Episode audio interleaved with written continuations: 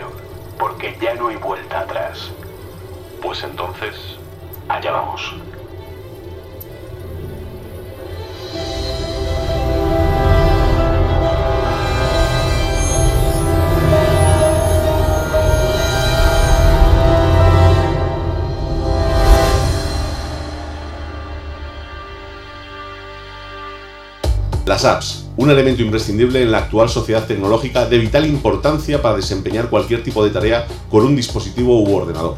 Un dispositivo o un ordenador sin aplicaciones que le permitan hacer cosas no sería más que una herramienta que no podría usarse, como una llave inglesa sin tuercas que apretar.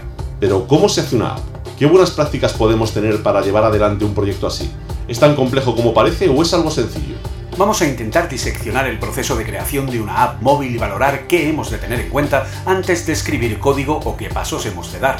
Desde los primeros esbozos y la definición de los datos hasta el ciclo de vida y cómo publicarlas en la tienda de turno de la plataforma que usemos. Entremos en el apasionante mundo del desarrollo para entender mejor lo que cuesta hacer una aplicación y que nos ayude a valorar el trabajo que hay detrás de las mismas.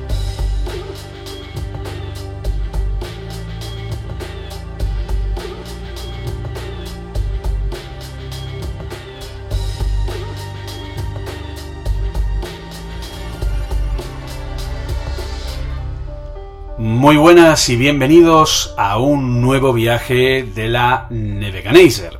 Como ya dijimos, la periodicidad es, pues bueno, según nuestras agendas nos puedan permitir, pero bueno, la verdad que el último programa que grabamos fue un experimento que salió tan bien y la verdad que ha tenido muy buenas críticas, muy buena acogida, la gente lo ha compartido bastante, lo cual pues agradezco eh, a ese respecto, agradecemos ambos capitanes, ¿no, Oliver? Sí, se agradece, muchísimo.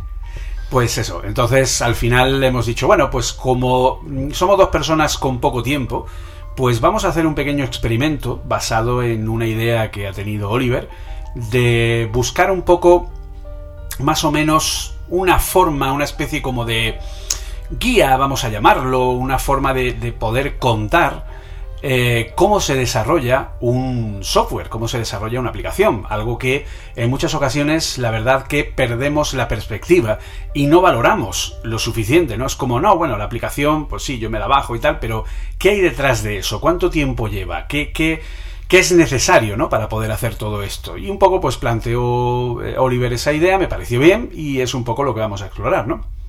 Sí, o sea, mi idea básicamente es, eh, yo siempre he dicho que hay una diferenciación entre quien sabe programar y quien sabe desarrollar. A mí no me parece que sea lo mismo, y ahora ya lo hablaremos de ello, ¿no? Yo sé programar. Sé programar significa que me dejas con un lenguaje durante un tiempo y sé crearme básicamente cualquier algoritmo que me plantees. Sé, si me pongo a investigar el tiempo suficiente, meterme en una API, saber cuál es la llamada que tengo que utilizar, el tipo de datos que me devuelve, cómo utilizarlos. Sé crearme pues, una aplicacióncilla para utilizar yo, pero eso no es desarrollar. Es decir, eso es eh, programar, es decir, pues hacer una solución, una pequeña solución a un pequeño problema que tengas eh, de forma más o menos personal, he hecho algunas para mí, alguna para la empresa, pero desde luego dista mucho de lo que yo he visto que es un desarrollo profesional. ¿no? Entonces, claro, yo lo que le planteaba a Julio es decir, estoy convencido, pero convencido al 100%, de que hay un porcentaje altísimo de quienes nos escucháis que estáis en una situación parecida a la mía. Es decir, eh, habéis aprendido a programar, vete tú a saber en qué lenguaje, porque eso al final da lo mismo, es saber programar o no saber programar, ¿no? Y bueno, eh, tenéis las eh, experiencias o las cualidades necesarias, ¿no? Para poderos hacer vosotros vuestros apaños cuando lo necesitáis, o vuestros experimentos, pero a lo mejor os gustaría saber qué diferencia hay entre lo que vosotros sabéis hacer, o lo que yo sé hacer en este caso, y lo que es un desarrollo profesional de una aplicación, ¿no? Es decir, yo entonces, mi idea es muy sencilla yo voy a, en mi cabeza, abrir un archivo de cero, es decir, nuevo proyecto Oli 1, ¿vale? Es decir, vamos a abrir de cero, yo le voy a ir diciendo a Julio más o menos qué es lo que yo voy haciendo, cómo lo voy planteando y voy a esperar pues correcciones por parte de Julio, incluso cosas que muchas veces nunca he sabido hacer o que nunca he planteado cómo hacer, le preguntaré directamente, oye, esto más o menos cómo se plantearía. Evidentemente no esperéis un tutorial paso a paso de eh, entré en el capítulo de Demicraiser sin saber coger un teclado y salí desarrollando la aplicación. No, no, esto no va así, ¿vale? capitán. No, vale, es decir, esto no va así. Pero por lo menos yo creo, yo creo que esto va a ser muy interesante. De, verdad os lo digo, porque es un, es un, ejercicio que he querido hacer ya varias veces con Julio y si no lo hemos hecho es por falta de tiempo, no por otra cosa. De hecho, tengo pendiente, que no, no, te lo he contado, pero ya te lo comento. Tengo pendiente porque tengo por ahí guardado algún, algún proyecto que he hecho yo más o menos grande de ellos. De decir, cuando tengas un rato, échale un ojo, a ver qué, a ver qué opinas de, cómo planteo yo mis mierdas. ¿sabes? Es decir, que, que, no siempre, que no siempre es fácil, ¿no? Pero bueno, eso, eso ya más adelante. Así que si te parece, empezamos. Es decir, no, no esperamos mucho más y le vamos dando. Pues eh, nada, como siempre, colocamos la nave en sitio de transmisión correcta y comenzamos.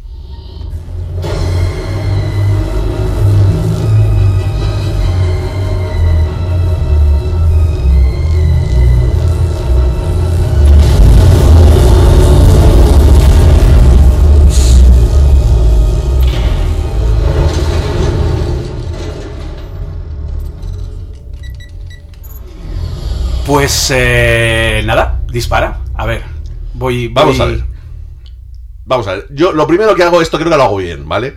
Y es que antes de empezar a hacer una aplicación, intento saber muy bien de qué quiero hacerla. ¿Vale? Porque si hay algo. Eso es esencial, efectivamente. Vale, sí, pero, pero, pero corrígeme si me, si me estoy equivocando. Pero suele ser algo que suele fallar. Me explico, porque a mí me ha pasado, en más de una ocasión y más de dos, de empezar diciendo voy a hacer una aplicación que sume dos números y terminar, y terminar haciendo una aplicación que es capaz de calcular las trayectorias de los planetas. Y entonces no creo que sea nunca la mejor solución. Es decir, creo que delimitar bien desde el principio qué es lo que quieres hacer y más o menos en qué camino, eh, supongo que es una base que hay que mirar o no. Aquí ya te pregunto. Aquí hay dos posibles vertientes, ¿vale? Vertiente A. Cuando tú te pones a hacer una aplicación, eh, llegas a lo que se denomina el, paradigma de la cojo aplicación, vamos a llamarlo así, ¿vale? Es decir, como tú bien has dicho, tú te planteas una idea y mientras la estás desarrollando porque no la has cerrado previamente, craso error, ¿vale? Mientras la estás desarrollando dices, uy, molaría ponerle esto también. Uy, y esto a lo mejor estaría bien. Y ya que nos ponemos, y si encima Eres una persona que mira el, mercado tecnológico, que mira las novedades. Eso pasa mucho, por ejemplo, con los videojuegos, ¿vale? Con los videojuegos, de pronto tienes una idea, empiezas a plasmarla y de pronto ves que hay tal compañía que ha hecho un juego que hace no sé qué con la vuelta de tuerca de tal y, el y hostia, es que como no... O sea, ¿cómo voy a hacer este juego si no meto esto? O sea, esto eh, es imprescindible, ¿verdad? Niño, que hay que poner eso. ¡Pum! Te pones a refactorizar. Pum, pum, pum, pum. Y ahora le incluyes, y ahora tal, y ahora cual. ¿Qué sucede? Pues que al final te queda pues el famoso Duke Nukem Forever, aquel que nunca llegó a salir. Sí, sí, sí, efectivamente. Sí, sí, sí, sí, Pues eso es un poco el, problema principal. Yo estuve, de hecho, metido en un proyecto así.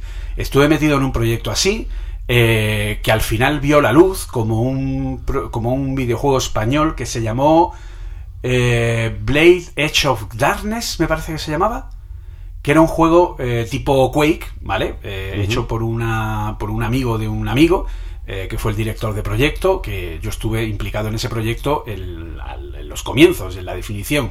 Que la definición iba a ser algo aproximadamente parecido a lo que luego fue Alien Isolation, ¿vale? Es decir, un juego tipo espacial, de ambientación, que lo que quería era dar miedo más que acción, ¿no? Nos queríamos centrar en esa sensación que tienes cuando ves la peli de Aliens que están dentro de la de la de la zona de, de- de médicos, la zona de- del, hospital, de la, de la Sí. zona esta donde están. Y empiezan a ver, y lo típico del pi, pi, pi, pi, pi, pi, pi, dice, están a 200 metros, están a 100 metros, están a 50 metros. Y dice uno, imposible, deberían estar aquí dentro. Entonces miran al techo y se dan cuenta de que vienen Sí, por el sí, techo los bichos, ¿no? Pues esa sensación queríamos trasladarla nosotros a un videojuego. Y partió de ahí la idea. Luego todo eso se fue ampliando, ampliando. ¿Por qué? Pues porque fue justo en el inicio de todo este boom de los eh, del Duke Nukem, del Quake, del no sé cuánta, Sí. del boom de los FPS, de tal. Entonces se empezó a meter y a cambiar tanto, tanto, tanto, tanto, tanto que al final aquello se desvirtuó, se perdió, al final acabó, eh, se perdió ese proyecto, empezaron otro, etcétera, etcétera. Por lo tanto, una de las cosas esenciales que tenemos que tener para evitar el problema del paradigma de la cojo aplicación es que antes de picar ni una, ni una sola línea de código, antes de pintar ni una sola ventana, antes de fijar ni un solo tipo de dato, lo que hay que hacer es decir muy claramente qué es lo que quieres hacer y si es una app que va a tener una evolución, fijar cuáles van a ser las fases de desarrollo de dicha aplicación. Es decir, si tú quieres hacer una aplicación, yo qué sé, por ponerte un ejemplo estúpido, ¿no? Eh, que digas, pues yo quiero hacer una aplicación que sea como un Netflix, ¿vale? Bueno, pues primero haces la parte de... eh, pero tienes que acotarlo, ¿no? Decir, vale, pues Sí, sí. lo primero que voy a hacer es solo ofrecer películas, porque las series son más complejas porque tienen otra estructura distinta y tienes que llevar un seguimiento, etcétera, etcétera. Eh, también me voy a fijar en solo ofrecer suscripciones a esta plataforma. Ya veré cómo lo hago después. Eh, también tengo, o sea, siempre fijar tus objetivos de una manera muy, muy, muy, muy clara y sobre todo y principalmente tienes que llevarlo de una forma absolutamente dictatorial para ti mismo. Porque como te dejes llevar por el, ay, mm, esto estaría bien, vale, ¿has tenido una idea genial? Perfecto, apúntala y para la versión 1.1. Pero la 1.0 ya sabemos cómo va a ser y céntrate y acábala y sácala como está. ¿Vale? Vale. Eso sería lo principal. Ahora tenemos Vale. otro problema, que es cuando tienes una aplicación en la que tú no estás implicado. Porque tú a lo mejor tienes las cosas meridianamente claras. Pero los demás, como decía Steve Jobs, la gente no sabe lo que quiere hasta que no lo ve. Por lo tanto, va a ser muy probable que si tienes a alguien más implicado en el proyecto y encima, si es un cliente, el cliente te va a pedir algo que no es lo que va a querer. Y tienes que partir de esa base. Tú ya tienes que saber de, de antemano que lo que le vas a hacer al cliente, una vez se lo enseñes, te va a decir, uy, es que aquí le falta esto, es que aquí le falta lo otro, uy, es que no sé qué. Y cuando el cliente te diga la frase mágica de, te prometo de verdad que esto es así y no va a cambiar jamás, grábalo. es así de simple. Vale, vale, pues entonces empezamos con esa base, ¿vale? Que es eso, entonces parece que eso más o menos, eso sí que lo he aprendido a lo largo del tiempo, no es una cosa que me haya parecido eh, mágicamente, sino que he hecho demasiados pro- programas que son capaces de calcular cosas mm, totalmente inverosímiles, ¿vale? Entonces, eso sí que he aprendido a decir, no, no, espérate, voy a hacer un programa y hasta que no tenga esta idea que tengo totalmente terminada, no toco nada más, ¿vale? Eso sí que es una cosa que ya más o menos la he aprendido, insisto, eh, con el paso del tiempo, no ha sido, no ha sido mágico ni es que yo empiece así. Lo siguiente que hago, ¿vale? Bueno, es marcar la casilla porque normalmente todos mis programas no sé por qué lo necesitan, ¿no? Pero en, el caso de, de iOS, marcar la casilla de core data, porque siempre necesito una maldita base de datos para guardar, para guardar cosas, ¿vale? Así que bueno, mar- marco mi casillita e inicia, inicia, digamos, eh, yo es que, vamos, voy a definirlo un poco desde el punto de vista de la programación de iOS y aquí me tendrás que perdonar porque me voy a ir a la programación de iOS de hace por lo menos 4 o 5 años, de los inicios de Swift. ¿Vale? Es decir, yo Swift UI y tal casi no lo he tocado, pero bueno, yo creo que para que tengamos una idea no es, no, no es necesario tampoco irnos a lo más, a lo más reciente, ¿vale? Entonces, ya empezamos con la aplicación, ¿vale? Suelo dejar, suelo dejar la pantalla principal en la que defino horizontal, vertical, que si tal, para más adelante, porque eh, de primeras quiero centrarme en que mi idea sea capaz de mm, llevarse adelante, sea capaz de desarrollarse y luego ya iré pensando cómo, digamos, encajarlo con la experiencia de usuario, ¿no? Así que empiezo con lo que es la idea. Siguiente paso que doy, ¿vale? Crear clases. Esto yo no sé si es que soy un enfermo de ello o si es como se debe hacer o, o lo que sea. Lo, lo primero que hago es crearme cuatro o cinco clases que suelen ser siempre más o menos parecidas. Una clase a la que llamo matemáticas, ¿vale? O un nombre más corto, math, normalmente para no, para no describir mucho, que luego me da pereza, ¿no? En matemáticas. Y lo que hago es de- de- de- dentro de esa clase, pues definir medidas de propiedades, funciones, eh, sus rutinas, todo lo que, método, lo que sea, todo lo que vaya a utilizar dentro de la aplicación. Es decir, aquí es cuando me cojo un papel, me hago un pequeño esquemita y digo, vamos a ver, ¿cómo voy a resolver el problema que va a utilizar esto? ¿no? Entonces siempre, inevitablemente, o sea, decir, yo creo que esto no hay forma de, de evitarlo, te aparece algún algoritmo matemático extraño que tienes que hacer. Calcular uno de cada tres números impares, porque resulta que son los días de la semana que no coinciden con las vacaciones de no sé qué, o calcular el no sé qué, no sé qué, no sé cuánto, o calcular cosas de esas. Entonces yo lo que voy haciendo es hacerme clases que vayan una clase, perdón, que es de matemáticas que vaya conteniendo esa rutina. Una segunda clase que siempre la dedico para la base de datos, fundamental. Es decir, esa, esa siempre. Una tercera clase que se encargue de, no, ya, ya te digo que esto supongo que habrá cambiado, ¿no? Con, con SwiftUI, en, en aquel momento de los segues, ¿sabes? De lo que son las transiciones de unas ventanas a otras cuando, cuando me, me iba, me iba a mover y tal. Te voy a sorprender Luego- porque el, yo también me sorprendí, yo lo llamaba como tú lo estás llamando, se pronuncia Segways. Ya, ya lo sé, ya lo sé, ya, lo sé, pero a mí nadie me va a quitar de la vida Segues. O sea, es decir, si lo sé, de hecho lo, lo escuché, lo escuché en una. Joder, lo escuché en una, en una de esas de Apple, en una de WWDC, Sí, igual que yo. ¿sabes? Lo escuché y dije, anda, claro, Segways, es que tiene todo el sentido del mundo. Y Segues. Aparte, Yo, yo sigo con mis Segues, a mí eso no me lo quita nadie. Utilicé demasiados Segues como para que me digan que se llama Segways. Bueno, dedico una clase para eso y luego ya si necesito alguna clase, pues yo qué sé, pues porque vaya a utilizar algún tema gráfico o algún tema muy concreto de alguna app, alguna API por ahí o lo que sea, entonces también me lo dejo preparado. Eso que estoy haciendo es una buena idea, es una mala idea, eh, está bien, está mal, eh, es en el orden correcto o no. A ver, no es el orden correcto, ¿vale? Vale. Bien, eh, la parte que me ha congratulado es que, eh, obviamente, lo primero que tú te das cuenta es que necesitas datos, ¿vale?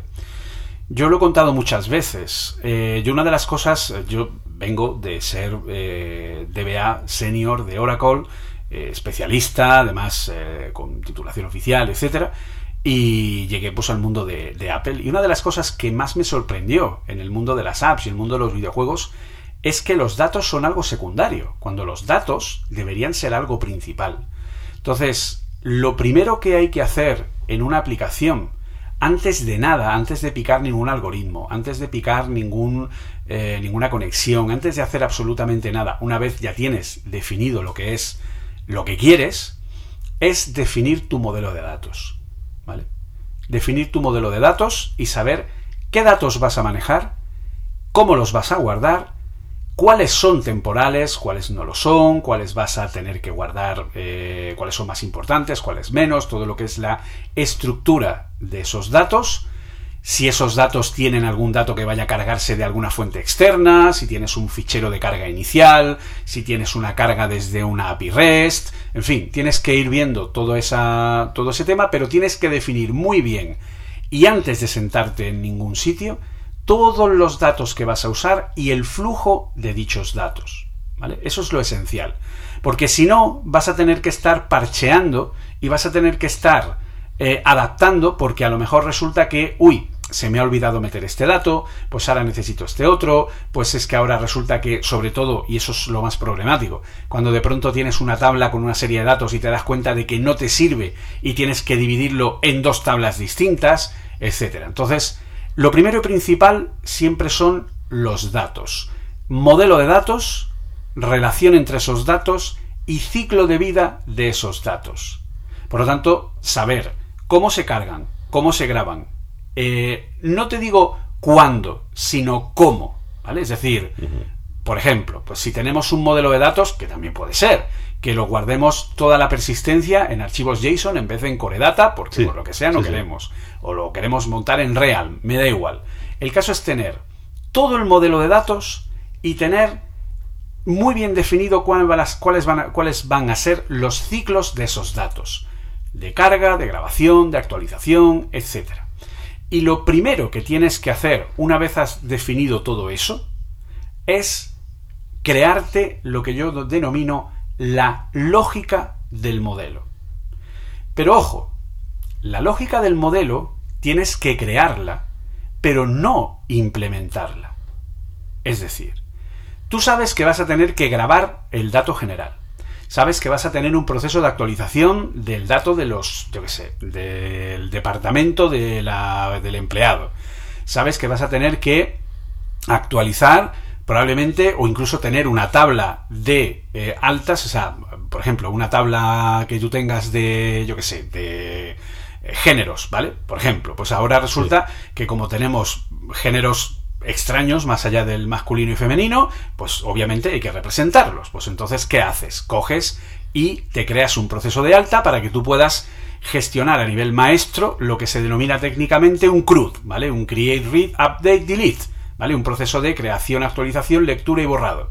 De forma que tienes ese ciclo de, gestión de cada una de tus tablas para saber si vas a dar de alta o vas a dar de baja departamentos, géneros, eh, datos relacionados con la persona, etc. Entonces, todos esos procesos, una vez ya sabes cuáles son tus datos, cómo se relacionan y qué procesos vas a hacer dentro de un CRUD, dentro de un crear, leer, actualizar o borrar de cada uno de esos datos, creas el esqueleto de lo que va a ser eso no es implementarlo ya, no, es simplemente crear una función que sea la lógica del modelo para cada uno de esos, de esos datos y poner una función de crear dato y los parámetros que tienes que recibir para crearlo, que normalmente será pues un registro de ese tipo de dato.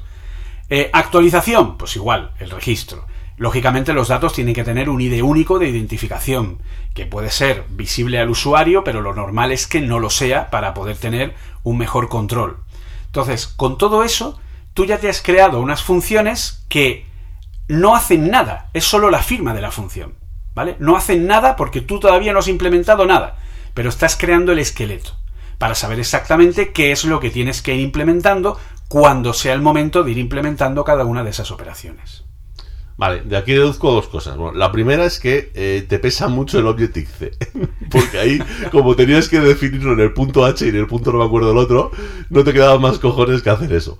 Pero sí, no, la verdad es que, eh, hablando en serio, eh, sí que lo hago, ¿vale? Es decir, lo, que pasa es que a lo mejor no lo he descrito de la forma correcta. Es decir, cuando yo llego a mi clase de datos, antes de hacer nada en esa, en esa clase, me voy a la base de datos, defino los campos, cómo interactúan entre ellos, qué es lo que voy a necesitar. Todo esto normalmente lo tengo hecho en papel antes, es decir, no lo hago directamente en, el, en el programa. Y luego, cuando me voy a la clase, lo que hago es eso, es decir, tirar funciones, aunque estén vacías, de decir, oye, necesito coger este dato, coger este y este, coger este, incluso hacer operaciones a veces entre los distintos datos, o incluso que me estoy adelantando un poco, pero incluso eh, dejar algunas rutinas de tipo, me explicó mi tío que se llaman tipo de demon, daemon, es decir, para que corran por detrás para cuando tengo que hacer algunas búsquedas o algunas limpiezas de la base de datos y de tal. Entonces, eso normalmente sí que más o menos lo sigo, ¿vale? Al final, un poco por, por aclararle a la gente, ¿vale? Para que lo entienda, uno de los motivos principales por el que es conveniente dejar esas funciones vacías para implementar luego es lo que llamamos el concepto de la testeabilidad, ¿vale? Si haces bien una app, que normalmente por falta de tiempo a veces no se hace, deberías de hacer test unitarios de los procesos que hace tu aplicación. Es decir, funciones que prueben esas funciones y que sean capaces de verificar que efectivamente hacen lo que tienen que hacer, que tu función de grabación realmente graba, que tu función de actualización realmente actualiza, que tu función de borrado realmente borra, ¿vale? Todo eso es lo que se denomina técnicamente como desarrollo conducido por pruebas, ¿vale? Entonces, hacer una arquitectura testeable es una de las cosas que se supone son más deseables dentro del desarrollo. O sea, que la ñapa esa que yo hacía de la parte de abajo de las clases y tal, o incluso crear una clase aparte en la que hago llamadas a distintas funciones para ver si funcionan o no, eso tiene nombre y está bien. Exacto, eso tiene nombre y además tendrías que haber creado un ejecutable aparte. Porque sí, sí, sí, es que lo suelo hacer. En eh, ese check que tú tenías de, de Core Data, debajo tienes uno que pone include test. Pues sí, ahí eso no lo uso en mi vida. Ah, pues yo no, yo lo, yo lo hacía por otro lado. Pues pero, sí que lo, pero, sí que lo hacía, es decir, sí que lo hacía el, el tener unas funciones, digamos como una especie de subprograma, por decirlo de alguna forma, que se encargue de ir probando toda la mierda que voy haciendo, porque como, a ver, ten en cuenta que yo no me dedico a ello, eh, muchas de las, de las cosas que acabo implementando son a prueba de error, error eh, o Stack Overflow o Ray Wenderlich, es decir, porque son las opciones que tengo, ¿no? Para, para, alguien que realmente no sabe, entonces pues, al final, claro, tengo que ir testeando si vale, esto que tiene muy buen aspecto, que dices, oye, mira, honestamente, si viendo a lo mejor la documentación de Apple y tal, pues oye, sí que, sí que sigue la estructura que es, pero vamos a darle un play a ver si funciona, ¿no? Es decir, Pues- todo, todo está muy bien, pero hay que testearlo, ¿no? Eso que estabas haciendo es lo que se conoce como Test Driven Development, o TDD. Impresionante. Y, y- y yo con estos pelos, o sea, es decir, una, una maravilla. Vale, pues entonces, una vez que tengo más o menos establecido eso, yo normalmente lo siguiente que hago, lo siguiente que hago es hacerme, claro, ya, ya te digo que esto seguramente habrá cambiado con SwiftUI, pero lo que me hacía es el esquema de ventanas, más o menos, de cómo quería yo que se viese en mi aplicación. Y las Sí, hacía perfecto. funcionar, En y las hacía funcionar funciona igual. Vale, pues las hacía funcionar de forma en blanco. Es decir, que si pulso aquí sea capaz de llevarme allí, que si pulso aquí vuelvo, vuelvo, vuelvo atrás y me tiraba un rato jugando para ver que no me quedaba enganchado en ninguna de las ventanas ni ninguna historia. No está mal, no está mal. No es algo que normalmente eh, yo suelo, eh, normalmente suelo hacer las pantallas e ir creándolas, pero me parece una buena idea eso de ir eh, dejando solo el esqueleto y crear el esquema de navegabilidad entre los distintos. Me, me parece una muy buena idea, sí señor. Yo es que lo hago, lo hago así porque me pasa lo mismo que con el programa como tal. Es que si no, como se pueden hacer cosas tan bonitas y tan enrevesadas y con tantos menús desplegables tan maravillosos, puedo acabar haciendo cosas. Bueno, es que ya te digo, ya te, te tengo que enseñar alguna de las aplicaciones que he hecho. He, creado interfaces que nunca el ser humano ha visto antes. Espectaculares. Pero claro, luego lo piensas y dices, pero es que no sirven para nada. ¿sabes? He, desperdiciado un mes de mi vida para conseguir que introducir un dato mientras despliego una etiqueta que dices, sí, sí, está muy bien, pero es que podía haberse resuelto con un motor y no, no tiene ninguna mejora, ¿no? Entonces, eh, por eso llegó un punto que le dije, no, no, no. Es decir, una vez que ya tengo más o menos la idea, me creo mis 4, 5, 10, 12, las que sean, dependiendo del programa, ventanas, las interconecto, hago que cuando arranque la aplicación pueda moverme de unas a otras de la forma más absurda y tal, pero que yo vea que están todas, que el orden está correcto, que tiene un buen aspecto y a partir de ahí pasaría al siguiente, al siguiente paso. Entonces, o sea que eso pones, todos los segways. eh, pongo todos los segways, efectivamente. En, en tu caso, como estás usando, entiendo, los storyboards, Sí. eh, lo que haces es crear la clase, eh, la, la custom Sí. class de cada, de cada uno, una de las de cada una de las ventanas para luego hacerlo. Sí, sí, sí. Y las voy dejando en blanco. De mon- de- en ese momento las voy dejando en blanco simplemente para poder ir lanzando de unas a otras y colocar los segways para poderme mover entre, entre ellos, ¿vale? Perfecto. Que ya, te, que ya te digo que lo suelo hacer además llamando a una clase para tenerlo todo ordenadito porque yo me pierdo, si no, o sea, me aparece mucho código y me vuelvo, me vuelvo loco. Vale. O sea, que Lo siguiente- lo que sí. es, o sea, lo que te refieres es que el, el, el proceso del propio Segway lo tienes fuera en un. Sí. En, en Sí. una, en una clase. Bueno, Sí, normalmente. a lo mejor a lo mejor no es necesario porque al final son tres líneas, pero eh, No, pero sí, sí es necesario. Es decir, hay un problema que tienen las aplicaciones hechas con UIKit, que es el que conocemos técnicamente como el Massive View Controller, ¿no? Que es cuando los Claro, view mira. controllers son. Fíjate, fíjate, no sé lo que es porque no lo has definido, pero te digo que sí, que efectivamente, a mí eso me ha pasado. Vale. A, a mí me ha pasado tener un biocontroller de literal, y eso que estaba más o menos simplificado, tener un biocontroller de 500 líneas, que dices, sí, como, como me muevo por ahí, tío. Eso es un Massive es- View Controller. Entonces, es la, la buena práctica nos dice que todo eso tienes que sacarlo a una lógica distinta, normalmente una lógica del modelo.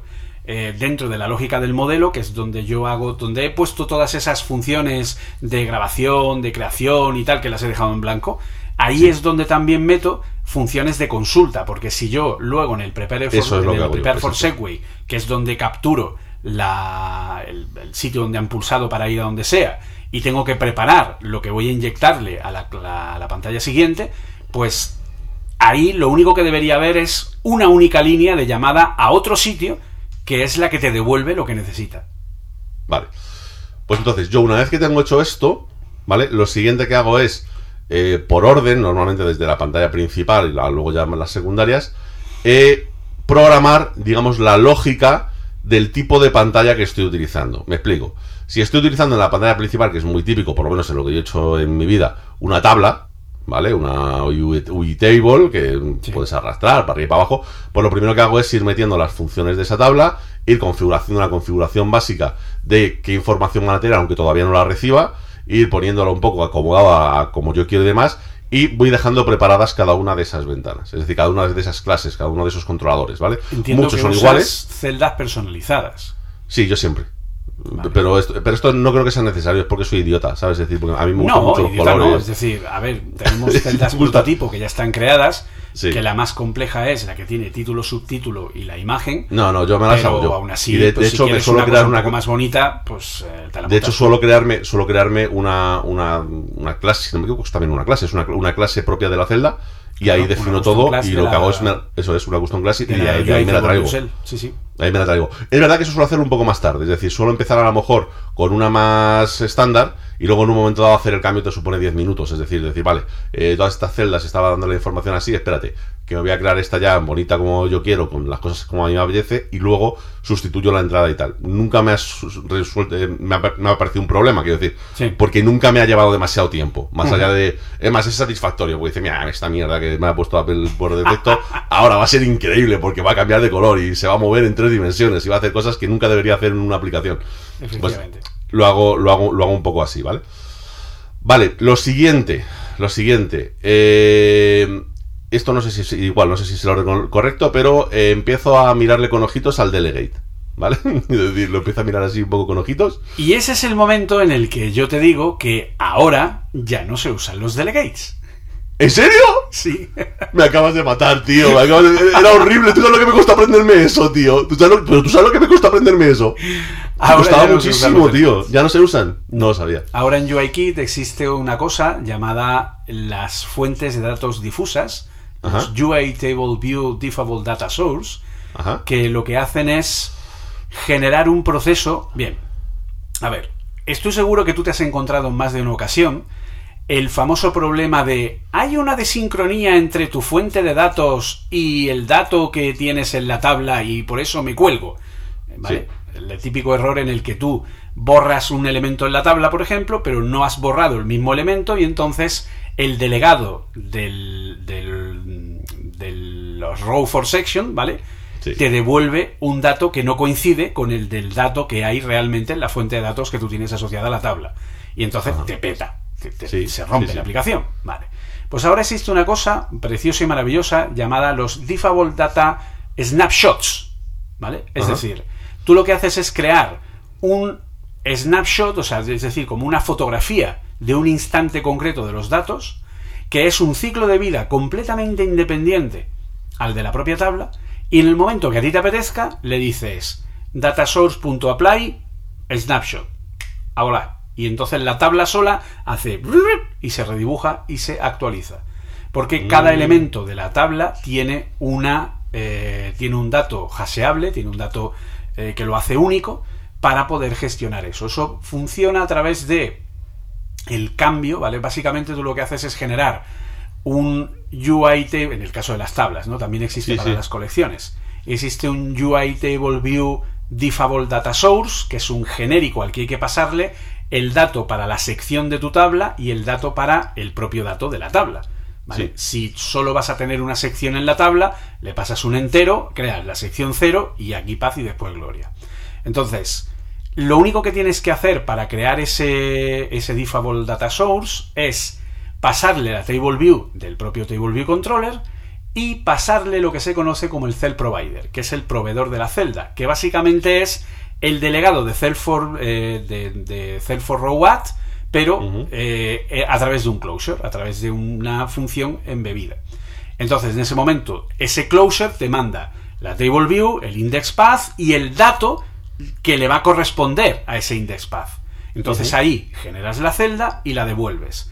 De forma que luego en, el- en la tabla lo único que tienes que hacer es cambiar el data source por tu variable nueva del default data source, crear el snapshot, que lo creas en la lógica del modelo fuera del view controller, y simplemente le haces un apply y ya tienes la tabla funcionando sin un solo delegado. ¿Quiere decir que ya no hay que usar delegados? Hay algunos que sí, es decir, ¿quieres poner el nombre de la sección? Tienes que poner el delegado del title for header, por ejemplo. ¿Que quieres hacer que capturar el evento de que han tocado una celda? Pues puedes capturar el evento de selected row. O sea, no las. eh, digamos que lo que elimina principalmente es el- los delegados de número de secciones, celdas por sección y cell for row at, pero sobre todo lo que hace es dejar súper limpita el Table View Controller. Que eso siempre es muy de agradecer. Y Pues sí. al final, pues es una forma más, más práctica. Eh, así que bueno, pues es otra forma distinta de hacerlo que te permite hacerlo más tal. Tengo una, una masterclass en Twitch, eh, que creo que está todavía live, que habla de eso si queréis echarle un, un vistazo. Vale, vale. Pero el- entiendo que el delegate general de la aplicación sí que seguirá estando. Claro, sí, sí, o sea, a ver, tú te sigues moviendo sobre el mismo elemento, lo único que Me pasa refiero, es me que refiero al general, me refiero al general al de lo que es la aplicación como tal, de cuándo se abre, cuándo se cierra, cuándo la dejas en segundo plano, Sí, cuándo sí. tal. Eso, mientras está, ¿no? trabajas con UIKit, sí. En SwiftUI no existe el App Delegate. Ah, toma por culo. me, ac- me acabas de matar. Me, joder, tío, me acabas de- Vale, entonces mi pregunta sería, porque yo esto es, es lo siguiente que suelo hacer, es decir, normalmente suelo registrar siempre, es decir, porque me suele hacer falta para todas las aplicaciones, por ejemplo, entre otras cosas, cuál es la, cuándo es la primera vez que el usuario arranca la aplicación. Vale, que lo suelo guardar, además eso siempre lo suelo guardar eh, así, en una de las eh, variables de usuario que puedes meter en el JSON de, de user la aplicación. Vale, sí, efectivamente. Entonces, eh, es- es- son de los pocos de los pocos valores que guardo ahí, ¿sabes? Es decir, simplemente el saber si un 0 o un 1 es la primera vez que se abre la aplicación. como- Eso entonces, ¿dónde coño se hace ahora? Pues eso, eh, en el caso de SwiftUI, se hace dentro de un modificador de la pantalla de arranque. Es decir, ahora en SwiftUI lo que hay es el formato de aplicación de Swift.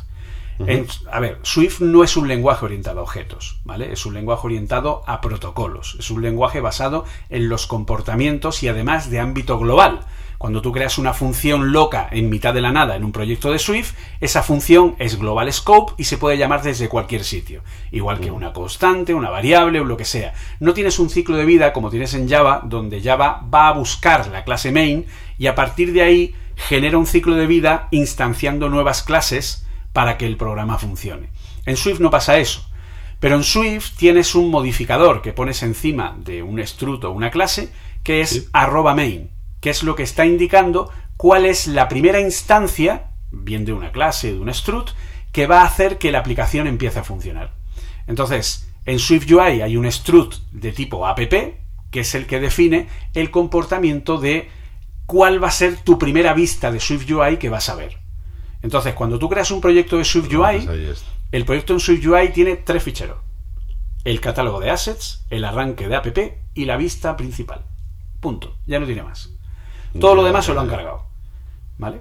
Entonces, ¿cómo se detecta eso? Pues cuando tú pones la vista principal que quieres lanzar, que normalmente se suele llamar Sí, Content pues View, igual, pues, pues igual que lo hacía yo con el delegate, pero aquí.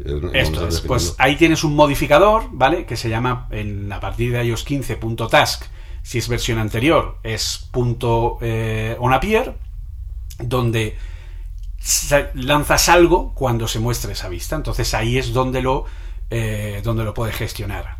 O puedes capturar a través del Notification Center la notificación de UI Application did finishing launching. O sea, es decir, el mismo evento que tenías en el App Delegate, pero a través del la Notification Center. notificación. Ya, ya, ya, ya. Vale, vale, vale. Bueno, to- entonces, entonces, que, que- que yo me organice mi cabeza, ¿vale? claro, por- porque esto, esto Eso para es mí lo que pasa claro. cuando te tiras cuatro años despegado de... Sí, joder, eh, oye, estarás viendo que lo que te estoy diciendo no es mentira, lo que pasa No, es no, que, no, claro, claro, no, eh, no, hace, hace, hace tiempo, pues hace, hace bastante tiempo que no hago, que no hago nada en, en- en- en- para ellos, ¿no? Bueno, pues entonces, eh, ten- o sea, ya tendría más o menos hecho el esquema de, mm, de, la- de- de lo que son las eh, los biocontroles, ¿vale? El esquema como tal, tengo hecho más o menos el esquema. Eh, ya habría tocado, en mi caso, como, como lo hacía en el App Delegate, el primer comportamiento simplemente para cuando entre asegurarme que eh, recojo unos datos iniciales si es que los necesito o algo por el estilo, ¿vale? Que a lo mejor van a la base de datos o van donde tenga que ir. Pero de momento necesito, pues, normalmente, en casi todas las aplicaciones que he hecho, que de primeras el usuario me dé un par de datos o tres que yo necesito para, para ponerle en situación cuando le lleve a mi pantalla principal, ¿no? Entonces, lo siguiente que hago normalmente es meterme ya con la pantalla principal y empezar ya con la programación de la, de la pantalla principal. Entonces yo ya empiezo a programar. Normalmente lo que hago es igual hacer un primer esquema, ¿vale? Y si necesito utilizar información de APIs de tercero, que suele ser bastante habitual, es decir, véase una dirección de Google Maps o véase una dirección, yo que sé, cualquier cosa, es decir, que tenga que, sacar, que salir fuera de lo que es el programa, eso de, primeras le doy unos datos dummy para que funcione e ir comprobando que eso más o menos va a funcionar.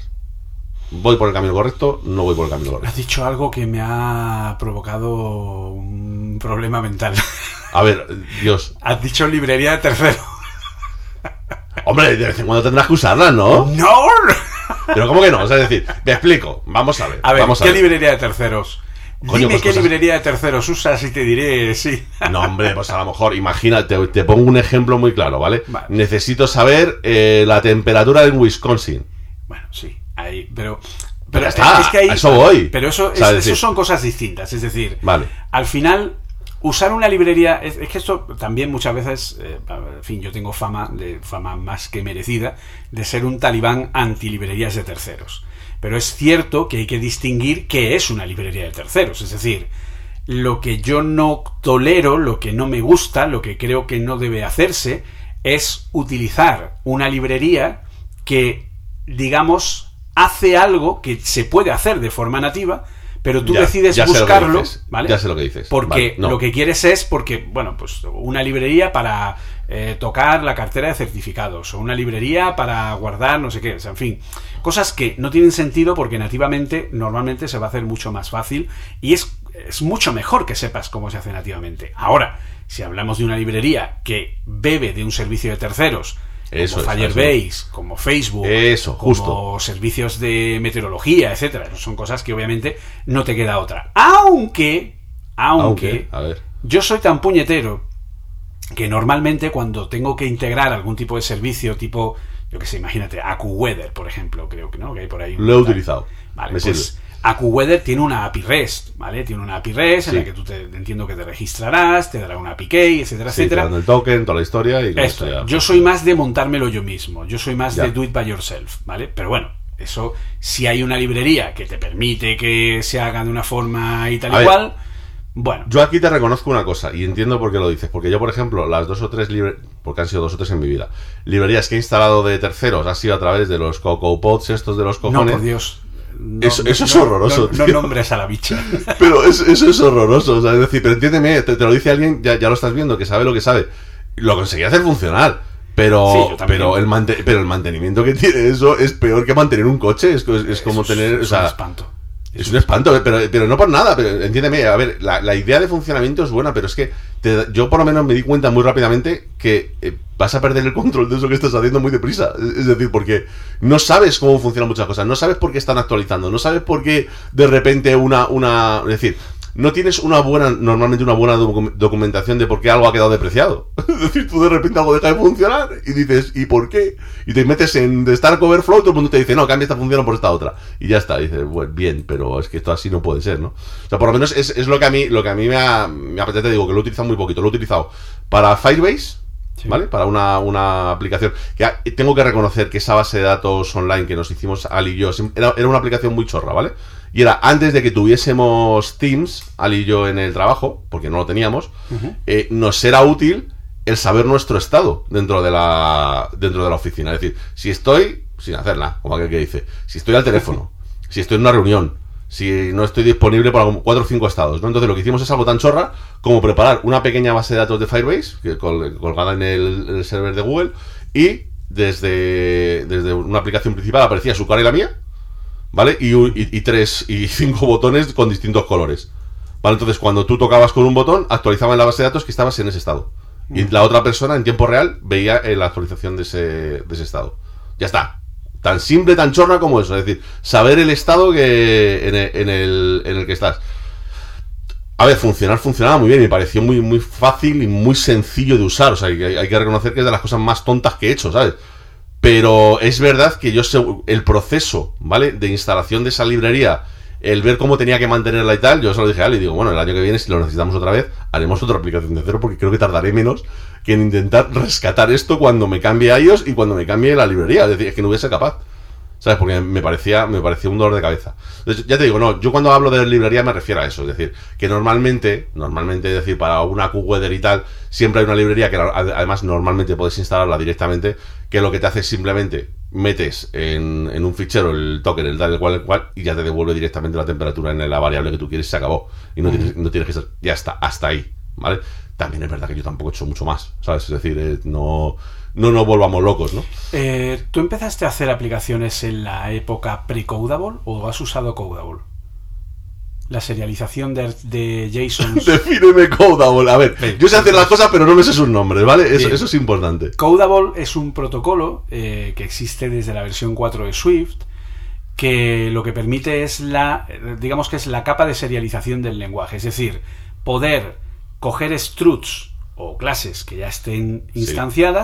Y grabarlas en un JSON y luego recuperarlas eh, de la misma forma. Pre, pre, pre, pre, seguro. Pre-codable, vale. Sí. Te lo digo porque ahora, eh, claro, en la época en la que tú estabas, obviamente, hacer una, una implementación de una API REST como AcuWeather o cualquier otra que tengas por ahí, era poco menos que un parto, ¿vale? O sea, porque, en fin, los JSONs tenías que cargarlos tú manualmente a través de una API llamada JSON Serialization, que es la API de Objective-C, que la API te devuelve el JSON cargado dentro de un diccionario, siendo los datos de los diccionarios todos opcionales, o sea, era un poco un dolor de código, ¿vale? Pero todo eso cambió con Codable y cambió este año, ha cambiado radicalmente con la introducción del nuevo modelo de concurrencia Async Await. De forma que lo que antes a lo mejor podía ser fácil, pues te digo, a lo mejor 40, 50, 60 líneas de código para leer una API y unas líneas que a lo mejor no eran todo lo intuitivas y todo lo fáciles de crear, ¿vale? A poder resolver una lectura de una API, pues en la definición de un strut y en dos, tres líneas, como mucho, cinco o seis si le quieres meter control de errores, Entonces, en eso ha cambiado, pero vamos, radicalmente. O sea, el, el- yo creo que la, la llegada de, de Codable fue una cosa muy, muy buena, porque por fin el lenguaje tuvo una forma de poder coger una instancia y pasarla a JSON y desde un JSON poder crear esa instancia. Pero sobre todo, la llegada de Async Await ha sido el cambio más importante, el cambio más radical y el cambio más práctico que ha mejorado el lenguaje a unas cotas eh, increíbles. Vale. Entonces, eh, empiezo ya con la programación, la voy resolviendo, me pego mis trastazos, empiezo a hacer debugging porque aquello no funciona, variables que se anulan unas con otras, eh, ciclos en los que el cero se divide. Esto, esto ya yo creo que es el, día a día de todo el que se ponga a hacer cualquier cosa porque eh, tienes días mejores y peores, básicamente, por lo menos en, en mi experiencia, ¿no?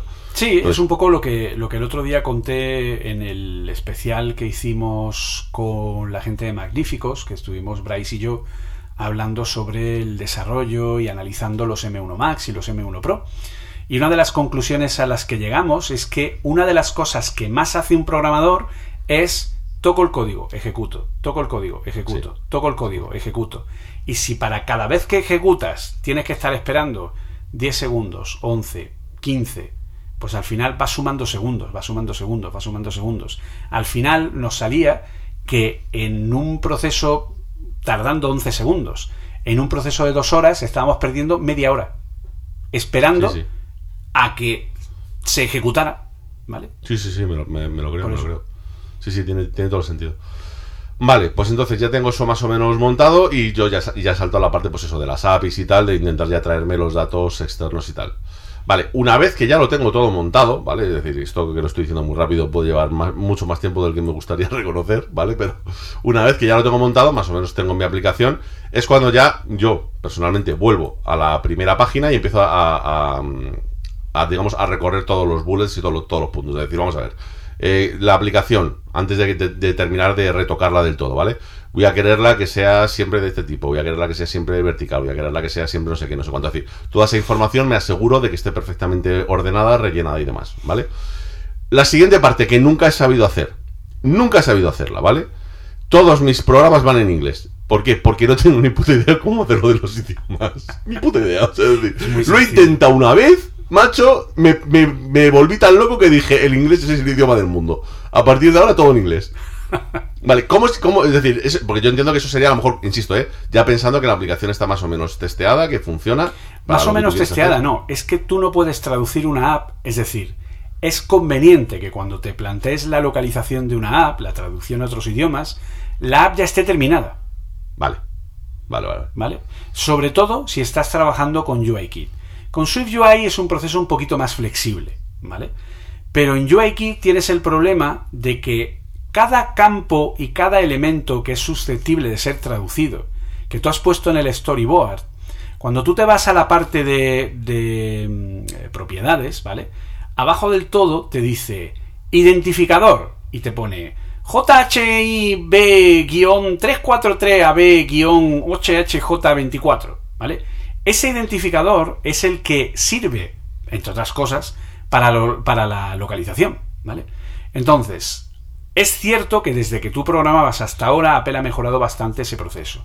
Ahora, cuando ya tienes la aplicación totalmente terminada, tienes que irte a un menú, creo, creo que es el menú eh, Product, me parece que está en el Product, ahora no recuerdo, eh, con una opción que se llama Export Localizations, ¿vale?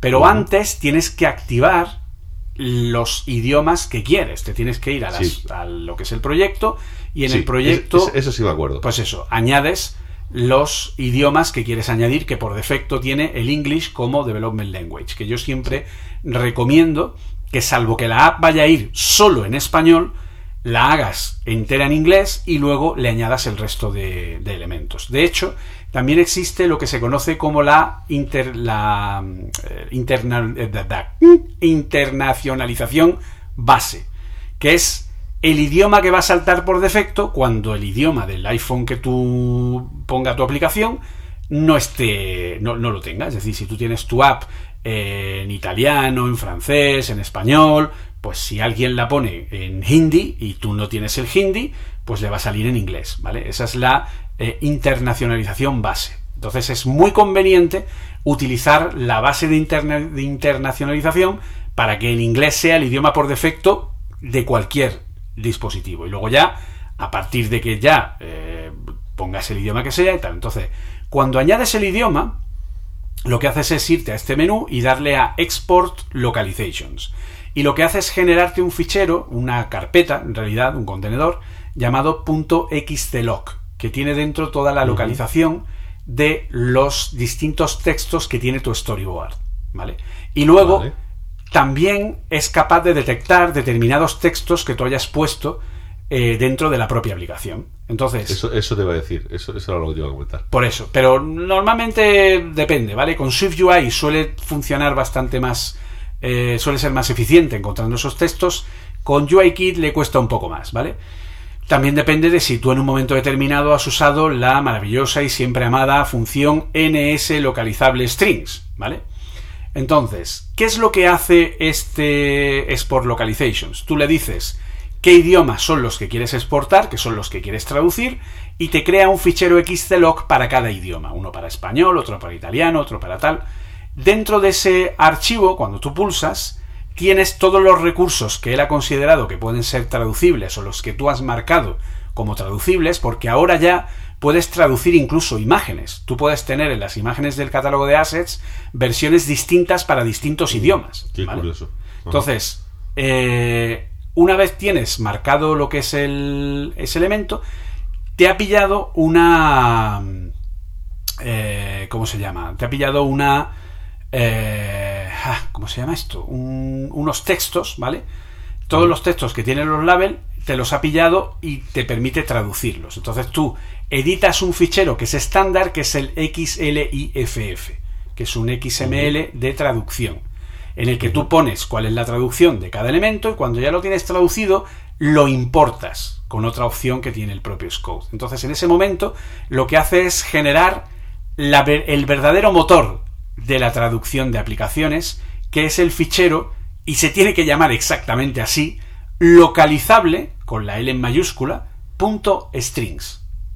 Entonces, dentro de ahí lo que hay es ese código que te acabo de decir de que XJABB2344 tal, pues te sale cada uno de esos códigos y la traducción en cada uno de los idiomas, de forma que tienes ese fichero localizable.strings en distintas versiones para cada idioma. Entonces él va ahí, lee eso y pone la información. Eso es a grandes rasgos. Vale, eh, evidentemente yo la vez que lo intenté no... no. Eh, no, no, te tienen, no porque... te tienen que no enseñar un poco porque no es un proceso muy intuitivo, ¿vale? O sea, No, sobre no todo porque- porque yo el llegué- fichero de string se tiene que llamar así, o sea, tiene Ya, que ser no, justo el problema es que yo siguiendo algún tutorial, alguna historia, llegué a lo que se me generase el fichero de textos y tal, pero olvídate tú de importación en historia, o sea, yo no sabía dónde meter las cosas, eh, cambié tres, para hacer pruebas cambiaba valores y lo que hacía es que me, desapar- me desaparecían campos de texto, bueno, o sea, yo, yo solo vi como mi, como mi aplicación iba muriendo minuto por minuto, ¿sabes? Es decir, todo lo que había hecho se iba, se iba muriendo, pues, te digo, no porque realmente yo era consciente de que no sabía lo que estaba haciendo, ¿sabes? Es decir, de, hecho, me hice una muy buena copia de seguridad de todo antes de, de empezar, porque ya verás tú, que es el, el paso necesario para cargarme todo lo que estoy haciendo. Vale. Eh, pues una vez que ya tendría esto, yo para mí la aplicación, por lo menos la primera aplicación estaría terminada y necesito que la, gente lo pruebe. Yo lo que he hecho siempre es seguir los pasos de Xcode, de construir la aplicación tal y cual, y empezar a pasarla, que esto ya lo he hecho yo un par de veces, además de forma totalmente desafortunada, a un montón de gente a través de TestFlight, ¿vale? Y lo digo, digo desafortunada porque no se, lo, no se lo ha pasado nunca a nadie crítico, sino a gente que dice, ay, qué guay tu aplicación, cómo me gusta. No, y no te dicen ni dónde falla, ni dónde tal. Alguno te dice que le gustaría más verde que azul y cosas por el estilo, ¿no? Pero no, no lo dan. ¿Vale? Una vez que yo tengo hecho eso, yo ya puedo directamente subirlo a la, a la tienda o me estoy dejando cosas. A ver. Lo ideal, lo ideal es que cuando ya empieces a tener cosas que permitan funcionar la aplicación, aunque sean mm, no todas, ¿vale? A lo mejor si has puesto cuatro pestañas, pues una de ellas, ¿vale? Ya es funcional. Lo ideal es que lo vayas subiendo a TestFlight, ¿vale? Que es el servicio de pruebas de versiones Sí, sí. beta de Apple, ¿vale? Entonces, ahí es donde vas a ir teniendo el feedback de eh, cómo va, de cómo si realmente funciona como debería, etcétera, etcétera, porque es mucho más conveniente que el usuario que pueda opinar te dé el feedback mientras estás desarrollando que no al final, ¿vale? Vale, vale, vale. vale. Porque si te lo da al final, te va a decir, primero no te lo va a decir todo, y te lo va a ir diciendo por partes. Y eso te va a generar un ciclo de vida bastante pesado. Y luego, eh, no va a tener toda una visión completa. Entonces es mucho más eficiente tener, desde el primer momento en el que ya tienes algo que es testable, que es probable por algún usuario, coger y publicar esa versión en TestFlight para que vayan diciendo, uy, aquí a lo mejor tal, o esto no sé qué, o aquí se te ha olvidado esto, o esto no sé cuánta. Yo en mi caso, por ejemplo, eh, a ver, esto no tiene por qué ser, o sea, por ejemplo, estamos hablando de una aplicación, pues por ejemplo, que Ali sea tu, tu beta testing, ¿vale? Y entonces, pues que ella vaya probando la aplicación según se va desarrollando y te vaya dando lo- el feedback, ¿no? Y además, pues la pruebe. Porque una cosa muy importante es que jamás, nunca, bajo ninguna circunstancia, tenemos que subir a Apple ninguna aplicación que solo hayamos probado nosotros. Porque va a petar fijo. ¿Vale? Porque un desarrollador es el peor tester del mundo. Sí, eso, soy, soy consciente. ¿Por qué? Pues por un motivo muy sencillo. Porque como tú has programado el flujo de la aplicación, la tratas con mimo y con cariño, sin darte cuenta. Sí, sí, sí. eso- Y la tocas como hay que tocarla, como tú has diseñado que hay que tocarla. Pero puede ser que otro venga y la toque como nunca pensaste que podría tocarla. Entonces, el- los designios del dedo, el diámetro del dedo de un usuario nunca puede ser tenido, en- o sea, nunca puede ser eh, meno- menos valorado, ¿no? Entonces, es importante en ese sentido, por lo tanto, subir una app a Apple de primeras es un gran error, ¿vale? Tienes que tener antes un proceso de prueba importante, a ser posible alguien que no sea tú, ¿vale? Porque tú no vas a saber no vas a saber manejar esa aplicación y que sea alguien que se tenga que pegar de cero y que no sepa nada de, de lo que va la aplicación y que sepa aprender cómo funciona esa aplicación sin que tú le digas nada. Entonces, si eso funciona, has triunfado, como los chichos de gira por, de- por Soria, ¿vale? Pero si no, mm, entonces ahí es donde tienes el tal. Que tienes a alguien más importante o alguien que te ha encargado la aplicación detrás, pues normalmente la probará también, pero a pesar de todo, nunca des por hecho que algo va a estar cerrado al 100%. Por lo tanto, no, no, no, no, ya, es- es- de eso soy consciente. Claro, todo el proceso que has hecho desde atrás, lo que has intentado es aplicar una palabra que una palabra clave que Apple todavía no usa en sus productos M1, que es modularidad. es decir, modular, modularizar todo al máximo, intentar hacerlo lo más inteligentemente modulable para que cuando haya cualquier cambio, cuando haya cualquier cosa, o sea, eh, por decirlo de alguna manera, tienes que diseñar tu aplicación desde cero pensando en que en cualquier momento va a llegar alguien y te va a cambiar por completo cómo funciona la aplicación y tú tienes que dedicar el mínimo tiempo posible para que eso se haga. ¿Vale? Sí, sí, sí. Sí, de hecho, de hecho yo siempre lo he pensado en mi cabeza. Para mí una aplicación siempre ha sido como una construcción de Lego que tengo que asegurarme que todas las piececitas sean lo más eh, estándar y parecidas unas a otras para si en un momento dado tengo que cambiar un comportamiento, sea quitar una pieza y colocar otra en su lugar y ya está, todo siga funcionando. Es decir, yo siempre lo miro, esto, esto es muy de ingeniería, ¿no? Yo siempre lo miro todas las eh, aplicaciones, o sea, todos los módulos que hago, todas las clases, todo lo que hago, lo miro como si fuese un, un pequeño conector. Es decir, dos entradas, una salida, o dos entradas, dos salidas, o dos, y de este tipo para que en un momento dado, si tengo que cambiar este comportamiento, sea quitar esto y colocar esto otro. Te lo digo porque yo me, es que el problema es que lo poco que yo he programado un poco más en serio me he encontrado pues justamente con lo que tú estás diciendo. Es decir, como que cuando llevas hecho ahí un mamotreto que no veas, te dicen, no, ¿y si hacemos esto? Y dices, pues sí, si hacemos esto es cambiarlo todo. O sea, es decir, entonces desde entonces eh, siempre lo planteo en trocitos pequeños que se van conectando, sabiendo decir qué pasaría si esto lo amplío, qué pasaría si esto me lo cargo, qué pasaría si esto en vez de pedirlo de esta manera lo pido de esta otra. Es decir, siempre centrándome, digamos, en lo que hemos hablado al principio, ¿no? De, oye, no perdamos la perspectiva de que esto la función que va a tener es ser esta aplicación. Pero bueno, tampoco perder la perspectiva de decir, oye, es que en cualquier momento voy a poder necesitar ampliar o quitar o poner esto. Entonces, eh, hacerlo de tal forma que eso más o menos encaje. Eso, eso sí que más o menos lo tengo, lo tengo claro. Una pregunta que iba a hacerte. Imagínate que esta aplicación, en vez de hacerla yo, ¿vale? La hacemos tú y yo, por poner un ejemplo, ¿no? ¿Qué cosa, porque esto sí que es una cosa aquí, es, es eh, me pillas en blanco, ¿vale? ¿Qué cosas tendríamos que hablar a la hora de ponernos dos personas o tres o cuatro horas que sean de acuerdo para programar una aplicación?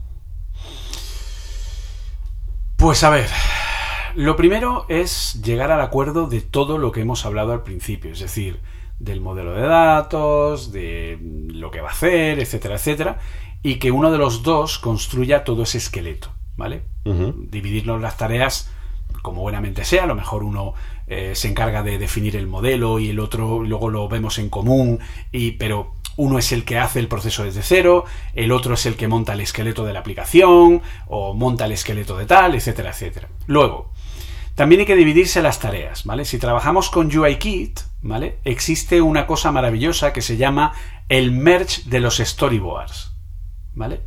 O sea, digamos que intentar correr delante de un tornado sin agarrarte a nada es más fácil que sobrevivas que que un merge storyboard no, lo, no se lo cargue. Vale. ¿Vale? Así de simple. es decir, es muy probable que si tú y yo en un storyboard tocamos distintas pantallas del mismo storyboard, puedan pasar cosas, pero a lo mejor sobreviva. Pero si tú y yo tocamos cosas de la misma pantalla en el mismo storyboard, lo más probable es que no sobreviva la operación. ¿Vale? Porque en el momento en el que fusionemos los cambios, se pierda. ¿Esto por qué es? Por, el por la propia dinámica del trabajo con Git, ¿vale? Que es la herramienta de, para que no lo conozca, la herramienta de control de código que se ha estandarizado hoy día y que es la que usa todo el mundo, ¿vale? Git es una herramienta que lo que hace es generar un control de cambios en el que solo guarda los cambios que se han hecho sobre un fichero. ¿vale? Yo tengo un fichero X de 100 líneas y solo cambio 3. Entonces, la primera versión de Git, el primer commit, tiene las 100 líneas. El siguiente commit, donde he cambiado 3 líneas, solo guarda ese cambio. Es decir, qué tres líneas se han puesto y dónde se ha hecho el cambio, dónde se han insertado esas líneas o dónde se han borrado en el caso de que se hayan borrado con respecto a la versión anterior. De forma que es como un time machine de código, ¿vale? Por verlo de una forma muy sencilla. Ese time machine de código funciona muy bien cuando es código, ¿vale? Pero los storyboards son XMLs. Y un XML es un tipo de archivo que es muy complejo de editar, porque en el momento en el que un nodo de un XML tiene más información de la que debería, se suele corromper. Y en el momento en el que hay una mínima corrupción de un storyboard, Scode ya no te lo carga. ¿Vale? Entonces, lo que tendríamos que hacer es dividir las responsabilidades de forma muy clara. ¿Qué parte vamos a hacer, qué, parte vamos a hacer cada uno? Si vamos a tocar los dos pantallas, tenemos que dividir en distintos storyboards cada una de las cosas que vamos a hacer, para que ninguno toque nunca el storyboard del otro. ¿Vale? De forma que así, a través de lo que se conocen como los enlaces de storyboards, ¿vale? O sea, tú imagínate que tenemos un storyboard con 60 pantallas, ¿vale? Sí. Pero de esas 60 pantallas, tú te vas a encargar de 30, porque esas 60 pantallas están en una pantalla principal con cuatro pestañas. Entonces tú te vas a encargar de las dos primeras pestañas y yo de las dos últimas. Pues bien, lo que hay que hacer es marcar el punto de entrada de la pestaña donde yo voy a trabajar, que sería la 3 y la 4, marcas el punto de entrada de esas pestañas y todas las pantallas que están asociadas y te vas al menú editor y usas Refactor tu storyboard. Y eso lo que hace es crearte un enlace de storyboard y genera un nuevo storyboard con todas las pantallas que estaban en el anterior. De forma que la, aplicación va a seguir funcionando igual, pero vamos a tener dos storyboards completamente distintos. Entonces yo voy a tocar la parte que a mí me toque, tú vas a tocar la parte que a ti te toque. Luego, a nivel de código, pues igual, dividirnos responsabilidades, es decir, qué vas a hacer tú, qué voy a hacer yo, y las partes que están en común, tener muy claro que cuando tenemos que hacer algo, se informe a través de algún tipo de, eh, por ejemplo, de, de control, por ejemplo, una tabla Kanban, por ejemplo, que sería un proceso a través de Jira, que es uno, uno, de los muchos servicios que se pueden usar al respecto, que una tabla Kanban es la típica chorrada de la, la columna de cosas por hacer, cosas que estoy haciendo y cosas que ya he hecho, tal cual. Pues eso, en una tabla Kanban vas moviendo las tareas para que así, antes de yo empezar a hacer una nueva tarea, mire qué estás haciendo tú. Y si estamos tocando el mismo código, esperar a que tú termines, ver cuál es tu fecha de finalización prevista, para esperar. ¿Que no puedo esperar? Te digo, oye, que es que tengo que cambiar tal cosa. Y entonces eso son las reuniones de seguimiento en las que diríamos, bueno, pues si tienes que tocar esto, pues dime lo que tienes que hacer y ya te lo hago yo, ¿vale? Por ejemplo, ese tipo de cosas. O dame el código y ya lo implemento yo. Entonces así nos coordinamos para no pisarnos, porque aunque nos pisáramos, si tocamos distintas funciones de la misma clase o del mismo tal, no habría problema porque el propio Git lo fusiona sin ningún problema cuando subimos o bajamos versiones a, lo que es un servidor, ¿vale? Pero puede pasar que a lo mejor haya un conflicto de funciones, que tú necesites una cosa concreta para una función concreta porque quieres grabar el dato de una manera determinada y yo lo necesito de otra. Entonces ahí no hay tu tía, ahí tenemos que ponernos de acuerdo y decir, mira, es que yo necesito grabar esto aquí y yo lo necesito allí, y yo de esta manera y tú de la otra. Entonces tenemos que buscar una solución que sirva para los dos y, en, y que uno de los dos se encargue de implementar esa solución a la que hemos llegado en común. Me parece, me parece muy curioso porque, eh, a ver, de alguna forma, en mi cabeza esa era la forma ideal de hacerlo, pero yo pensaba que no se hacía así. Claro, yo me imaginaba, el, pues imagínate, ¿no? Tener una clase, una función o lo que sea, y varias personas metiéndole mano a eso, digo, es que eso, el, el, resultado puede ser. Eh, no, no, no, eso es imposible. O sea, eso es el caos. O sea, eso. O sea, que al final es, mejor trabajar. un paseo por Jurassic World untado en, miel. O sea, claro, o sea, es, es, más fácil. Por, no, no, fíjate, esto, esto ya te digo que no, no, sabía cómo se hacía, ¿no? O sea, decir, que es más fácil trabajar pensando que eh, el otro trozo de la aplicación es equivalente a si tú te estuvieses bajando funciones o librerías de otro sitio y que las estuvieses utilizando tú para tu programa y el otro la otra persona al revés. Yo estoy generando cierto código y cierto tal y él lo utiliza pero no vale, vale, o sea, decir es, no es curioso, ya te digo, eso, es una cosa que siempre me he preguntado, decir, claro, yo imagino que una aplicación grande evidentemente no lo va a hacer una persona, lo tendrá que hacer un equipo de personas. Claro, y, y- y ahí es donde siempre ha venido la cosa de decir, ¿y cómo te pones de acuerdo? Es que, vamos a ver, yo es que me pongo, yo siempre me pongo en mi lugar de que, de, de que yo tengo que ser para trabajar odioso, ¿sabes? Porque yo soy de la gente que a las variables las llama el armadillo amarillo, eh, es decir, el, yo que sé, el, yo que sé, el, el- el vallenato, el Bueno, no sé yo- qué, porque, porque necesito que- acordarme, ¿sabes? Es decir, porque si no se me olvida, ¿sabes? Bueno, pero a ver, yo soy de los que cuando genera un, un set de datos de prueba, muy importante, tener siempre un set de datos de prueba para poder probar y tal, pues es muy normal que entre los empleados de mi empresa ficticia esté Antonio Molina, dirección soy minero arroba minero.net y cosas así. O sea, yo también tengo lo mío. Ya, no, no, es que te digo, yo, yo sobre todo a, nivel de código, yo, yo, entiendo que es algo decir, siempre, a ver, eh, por suerte, con la gente con la que he tenido que trabajar algo de esto, suelen ser, eh, como que, que dice, amiguetes o compañeros de, de trabajo, con lo que no es para nosotros algo principal lo que estamos haciendo, ¿no? Con ese, con ese programa o lo que sea, pero claro, cuando se meten en mi código es, oye, explícame exactamente qué es la variable, yo que sé, Voldemort, ¿sabes? Es decir, vamos, si es que resulta que es que es Pues, la variable... Lo has hecho muy mal porque es la que no debe ser nombrada. O sea que Claro. no sé por qué me preguntas. Efectivamente, o sea, yo es que, yo, yo es que llamo a las variables así, o sea, que nadie se, a, mí, a mí el rollo, a ver, sí, si estoy en una pequeña base de datos o lo que sea, pues intento llamar a las cosas de una forma ordenada, pero es que en cuanto sea una variable que quiero utilizar para hacer una cosa y tal, si a mí se me ocurre en mi cabeza que esa es una es una función que va a hacer pues como caperucita, es decir, que va a ir por un sitio y alguien se la va a cargar, pues se va a llamar caperucita, ¿sabes? Es decir, y, y- y ya está, y es que mi problema es que yo eso no puedo evitarlo, ¿sabes? Es decir, claro, yo entiendo que en según qué sitios tendrás nor- unas normas para colocar nombres a las Claro, variables. y Hay unas normas de nomenclado eh, muy específicas, pero te digo una cosa. Eh, desde mi humilde punto de vista y sin crear, intentar crear ningún tipo de susceptibilidad, eh, yo creo que cualquier persona, es decir, a ver, te pongo mi ejemplo, ¿vale? Yo tengo una muy mala práctica, malísima, espantosa del mundo mundial, que la gente diría, pero mm, how dare you, ¿no? ¿Cómo te atreves a hacer eso? No pongo ni un solo comentario en el código de nada, nunca, jamás. nunca. Y entonces dirán, bueno, pero es que cuando vuelvas a retomar el código dentro de tal, ¿cómo sabes lo que hace? ¿Leo el código? Ya. O sea, es como, ¿sabes lo que te digo? Que Sí, sí, sí, sí, que sí. entiendo. Y cuando estás trabajando con un equipo, es una de las cosas que se recomienda que hagas y es una de las cosas que Apple en la última versión de Scode ha mejorado muchísimo y puedes generar documentación de una forma muy sencilla y muy práctica. A mí me cuesta, ¿vale? Si hay que hacerlo, se hace, ¿vale? Pero me cuesta. Entonces, ese es el key de la cuestión. A mí, no, a mí me daría igual que tu función se llamara caperucita, o se llamara lobo, o se llamara mm, lo que sea, ¿vale? O la de, de One Who Never, que no es el nombre, Sí. ¿no? Eh, pero a mí lo que me importa es el código que hay dentro. Entonces yo en el momento en el que veo esa función digo, a ver, ¿qué, ha hecho este?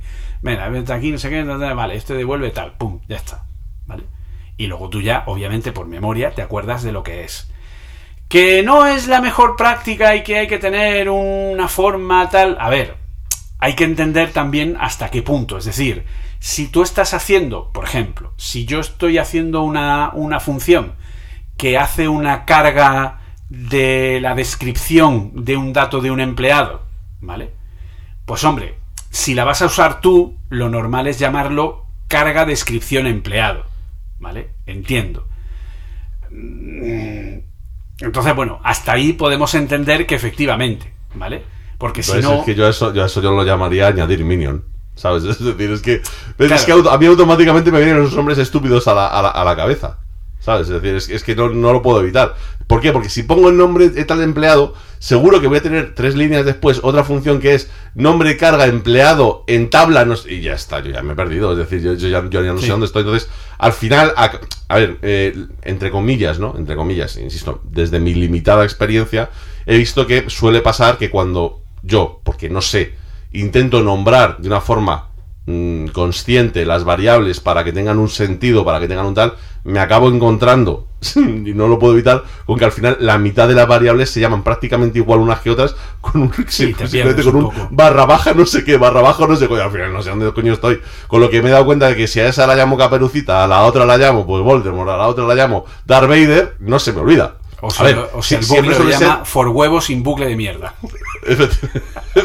Por ejemplo. Joder, es que sí, es que, es que es un buen ejemplo de lo que yo haría, ¿vale? Es decir, o sea, y, y mis comentarios, mejor de esos no hablemos, porque yo sí que com- comento mucho, pero es verdad que comento, eh, lo- igual yo soy consciente de que eso lo hago muy mal, ¿no? De que yo comento muy para mí. Es decir, yo he llegado a poner a propósito, sabiendo que alguien va, yo creo que esto te lo he comentado alguna vez, y lo he comentado en algún podcast, eh, sabiendo que alguien iba a venir detrás y que no quería que se enterase de lo que estaba haciendo porque estaba cabreado y tal, de un bucle de estos, de seis for anidados, porque tienes que entrar en una tabla que va a otra, que va a otra, que va a otra, que entra no sé dónde y coge un dato, ¿sabes? Es decir, porque no se puede organizar de otra forma, poner un comentario del tipo, a partir de este momento solo Dios y yo sabíamos lo que estábamos haciendo. ¿Sabes? Que yo creo que es lo peor que puede leer. Es decir, de hecho, esto se lo pasaron a una empresa y cuando leyeron el código dijeron 30.000 por revisarlo. ¿Sabes? Es decir, o sea, ni de coña. Ni de coña, ¿sabes? A ver, yo, yo soy consciente, pero claro, es lo que te digo. Por eso yo distingo, ¿no? De, de programar, de desarrollar. Porque claro, sí, yo te puedo hacer un programita que haga cosas. Sí, pero, claro, eso es una cosa y otra ti, para ti. Claro, pero otra cosa es juntarte con otras personas para hacer un desarrollo un poco más grande, organizarlo y tal. Ahí es donde la parte en la que yo siempre siempre cuando me han dicho, oye, ¿por qué no te dedicas a desarrollar? Porque no sé. O sea, básicamente porque no, No, sé. pero yo te puedo decir que, que tienen las bases muy, muy bien asentadas. Es decir, yo he hablado con gente que ha hecho sus pinitos eh, básicamente pues porque según le ha soplado y no, en principio no has contado ninguna cosa rara. Sí es cierto que en el caso de que tú y yo trabajáramos juntos en una app, pues eh, sería conveniente que en esa función de cargar Minion, pues le dieras a command click en Xcode 13 y entonces aparecerá una opción que pone App Documentation. Y entonces él te genera solo la parte de metadocumentación encima de la propia función, poniéndote incluso el hueco para los parámetros, para el nombre de la función, etc. Entiendo, entiendo, entiendo. Entonces tú ahí pones toda la información que además te permite eh, escribir en Markdown.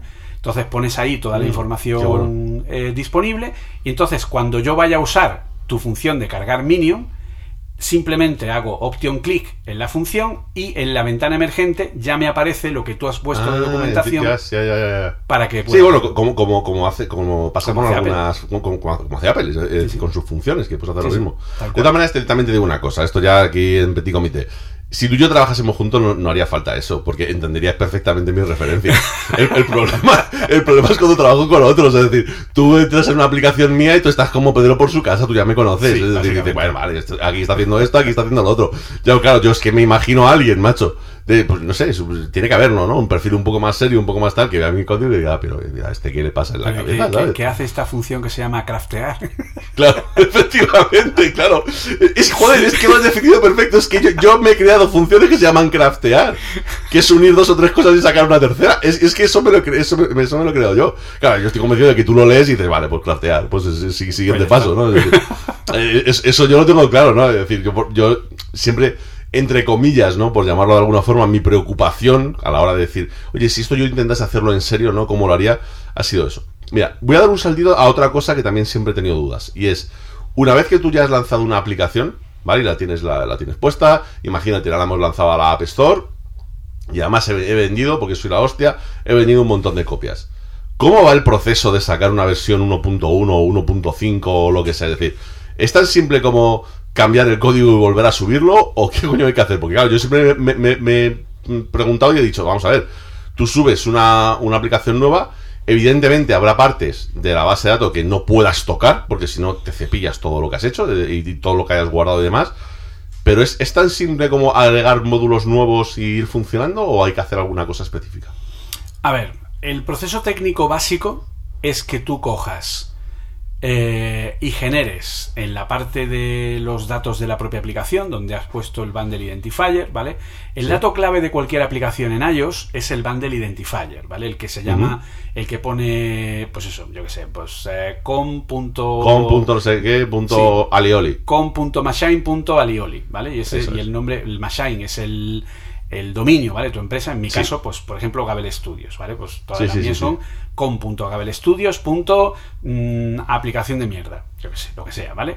Entonces, debajo de eso tienes lo que es la versión y la build, ¿vale?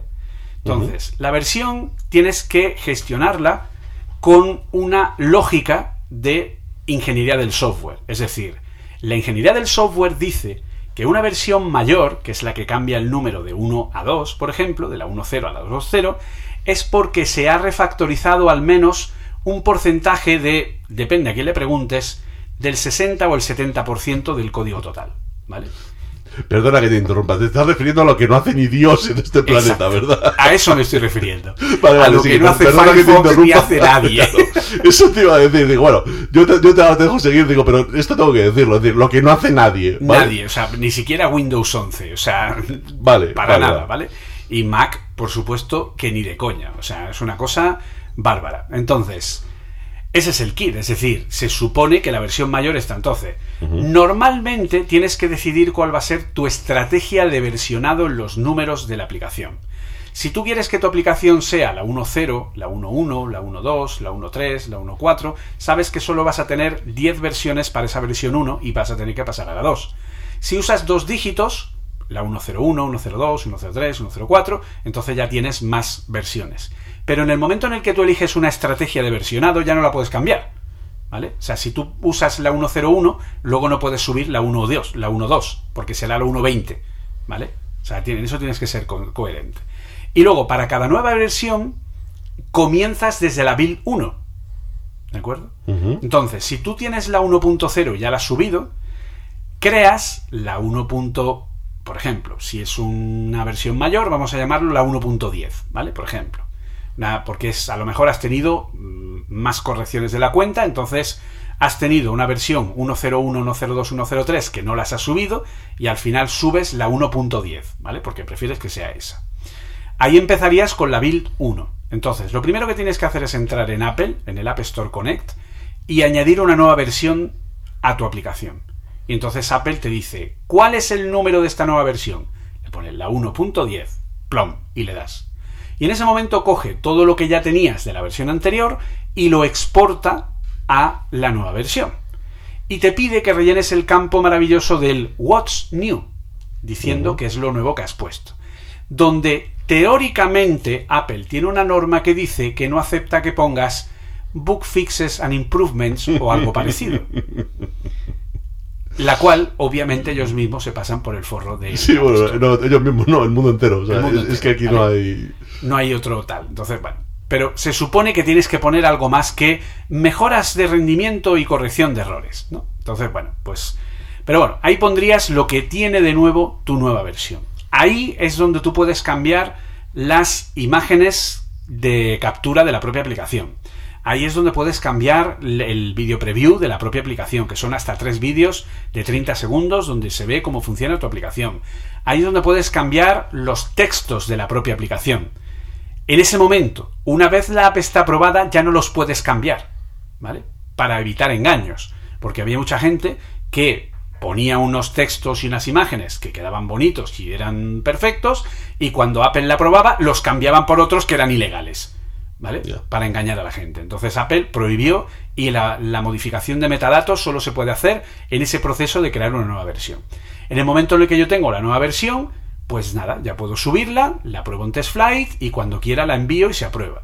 Todo se basa en que el Bundle Identifier es la firma única. Cuando el sistema detecta que tú ya tienes instalada esa aplicación, lo que hace es borrar la app y cargar la nueva conservando la zona de escritura que tiene la propia aplicación. ¿Qué tienes que tener cuidado con la base de datos? ¿Vale?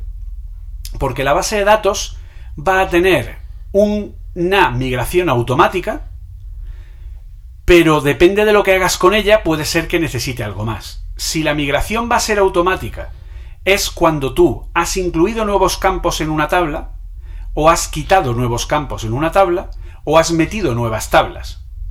¿Vale? En ese caso, no hay problema. Al hacer la actualización, el propio sistema va a generar esa nueva versión, la cual tú has generado previamente dentro del sistema, ¿vale? Tú tienes que entrar eh, con la parte de Core Data en editor y decirle crear nueva versión del modelo. Y entonces en esa versión del modelo metes todos los campos nuevos que vayas a meter o todas las tablas nuevas que vayas a meter, metes todo, borras los campos que no te interesan y punto, ¿vale? Ahora, el problema está cuando tú quieres cambiarle el tipo de dato a un campo que ya existe. Y quieres que el campo, yo que sé, eh, yo que sé, provincia, que antes era Granada, Madrid, Álava, pues ahora quieres poner un número de identificación. Si lo quieres poner como un entero, ya estás jodido. ¿Vale? Porque tienes que hacer lo que se conoce como un map model, es decir, una equivalencia para decirle al sistema cómo el dato que estaba antes en cadena con el dato Álava ahora se va a grabar con el dato número yo qué sé, 08, por ejemplo, el código que le corresponde a la provincia, que no sé cuál sería, ¿vale? En este caso, por ejemplo, si es Granada, que sé si lo sé obviamente, pues donde antes tenías Granada como cadena, ahora vas a tener un entero que es 18, que es el código de la provincia. Entonces, en ese caso, tienes que crear este mapa de modelo para que el sistema, cuando actualice, sepa cómo tiene que convertir el dato que había en la tabla antigua a la tabla nueva, cambiando el tipo de dato. Entonces, no es muy recomendable. No, ya, ya me imagino. ¿De acuerdo? Entonces, bueno, eso sería un poco el tema, pero no es un proceso excesivamente. Una, pregunta, y si, por ejemplo, imagínate, ¿no? Lo que acabas de... Son dudas que me surgen. Si en el modelo nuevo, ¿no? Que ha añadido, imagínate, pues dos, dos inputs más, o sea, es decir, dos, dos eh, columnas más en mi tabla, pues porque ahora quiero añadir una información adicional. Yo puedo decirle, oye, de momento esta columna rellénamela toda con ceros o rellénamela toda con... Puedes, eh, no, tienes que. Tienes que, ¿no? Tienes que. Claro, a eso iba, a eso iba justamente. En, el caso de Cordata, si en Core Data, entre comillas, no tiene mayor problema porque en Core Data, por defecto, todos los datos son opcionales. Ya. Por lo tanto, todos los datos pueden estar vacíos. Pero si quieres que alguno de esos datos sea obligatorio, tienes que darle un valor por defecto. Para que al hacer la migración cargue todos los registros que ya existen con el nuevo dato de valor por defecto. Claro, muchas veces me lo he preguntado, ¿no? Decir, ostras, qué putada, ¿no? Que tú hagas un programa con una base de datos y tal, y digo, si tienes que ir a una versión superior y decides implementar cosas, eh, o te creas, claro, yo siempre he pensado, o te creas otra tabla en la que añadas esa información o empiezas a hacer triquiñuelas para guardar esa información, vete tú a saber cómo. Porque claro, yo no sabía que podías tú añadir el decir, oye, pues mira, meto dos o tres campos más en mi, en mi tabla, luego se va a actualizar, va a migrar todo, no, no, lo sabía, no, no, era consciente que se podía. Pues eso. Luego también tienes otra opción que, bueno, es un poco más manual, ¿vale? Pero también se usa mucho, que es el tema de modelo distinto. Es decir, tú creas tu modelo ¿Sí? con los nombres de empleados V1, y así es como se llama tu tabla. Y ahora creas empleados V2. Y entonces detectas cuando se ejecuta por primera vez la actualización, porque sabes, porque las otras tablas están vacías, ¿vale? En el momento en el que tú detectas que las tablas V1 tienen datos y las tablas V2 no, ya sabes que estás en un estado en el que se ha arrancado por primera vez la actualización, ¿vale? Sí. Entonces, en ese momento, tú tienes tu proceso que lee los datos de la tabla V1 y los graba en la V2 y le pones al usuario un espere mm, espere mientras cargo la base de datos. Exacto. Y ya eso es. ¿vale? también se puede hacer así. Sí así lo hice yo una vez así lo hice yo una vez en plan pero claro para hacer una prueba y claro, digo, yo me imaginaba, digo, sí, para esta prueba que estoy haciendo, que eran, me parece que mil datos o algo así, por tardaba un momento y ya está. Pero claro, yo me imaginaba, digo, estos son todos los registros de, ¿qué te digo yo? Del Apple Watch, de las pulsaciones, digo, y te puede entrar la risa floja, ¿sabes? Si tienes que hacer una migración así. O sea, puede ser, puede ser un tiempo bastante, bastante considerable, ¿no? Bastante, bastante considerable.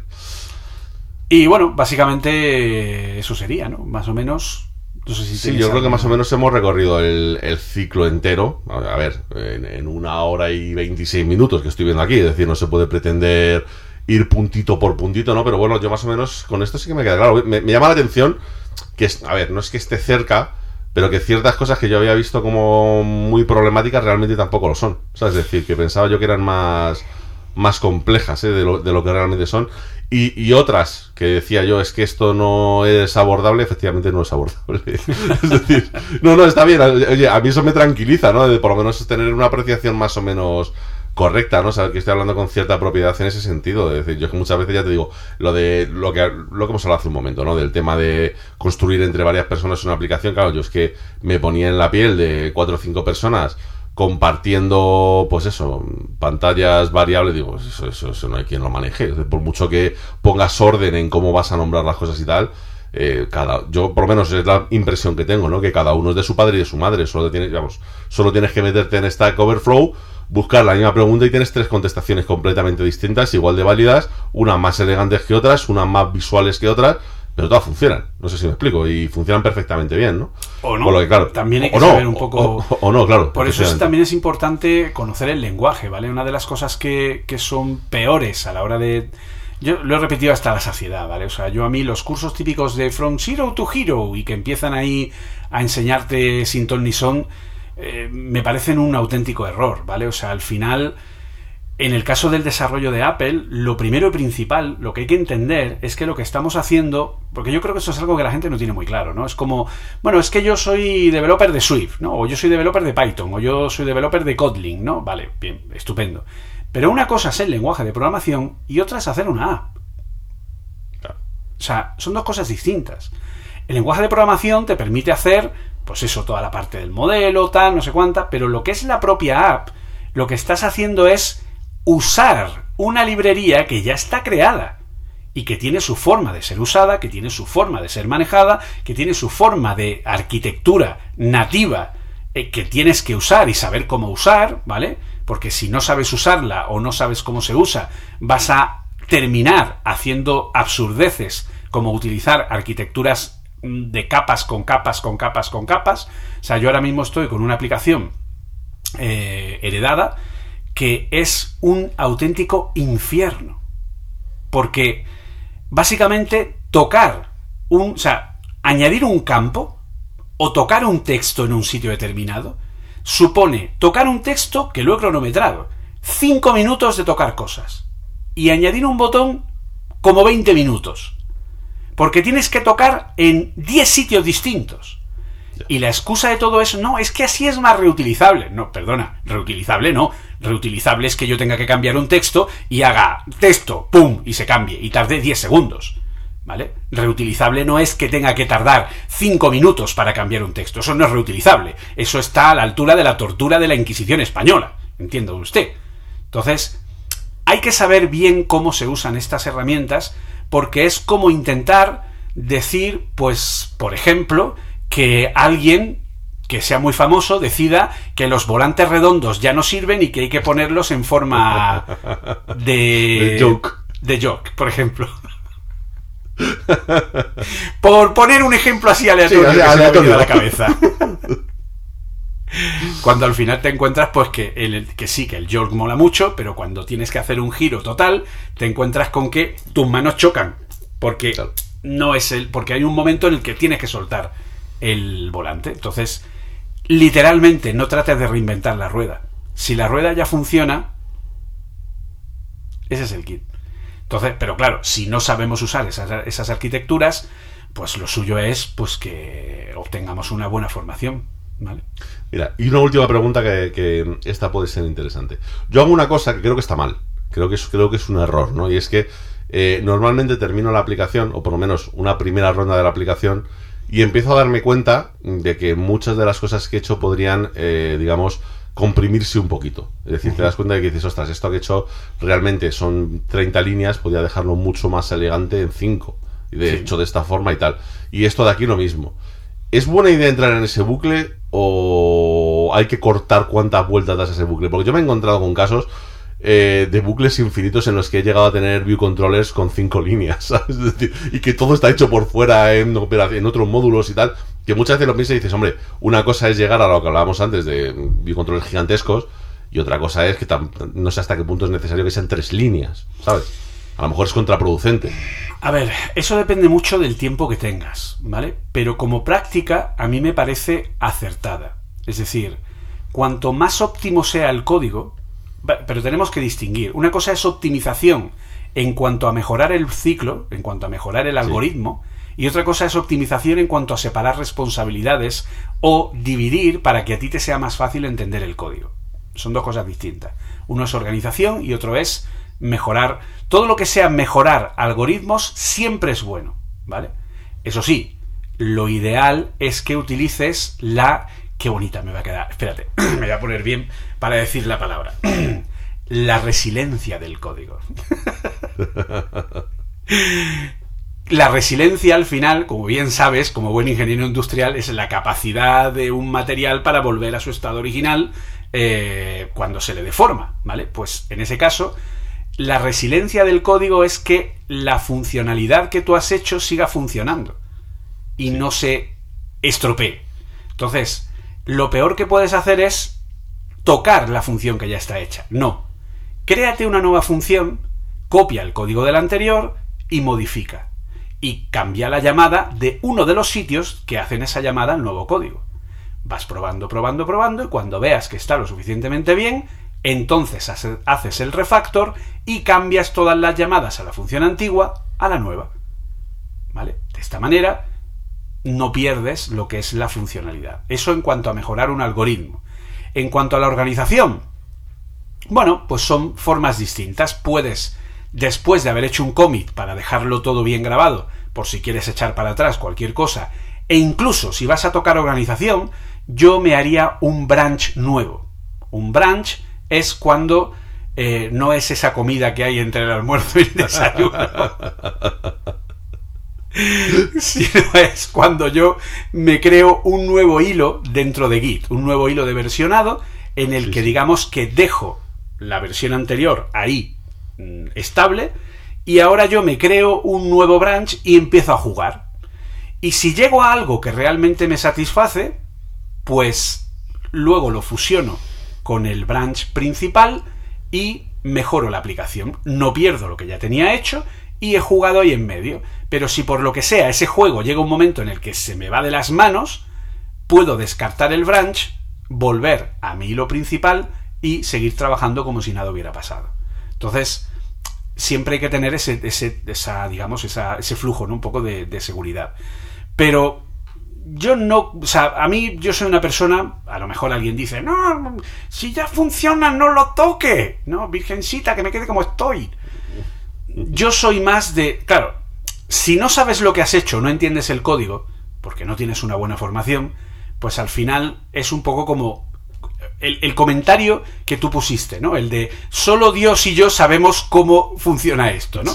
Pues lo mismo, si tu código está en ese nivel, pues mejor no lo toques, ¿vale? Porque realmente no sabes cómo ha llegado a que eso funcione.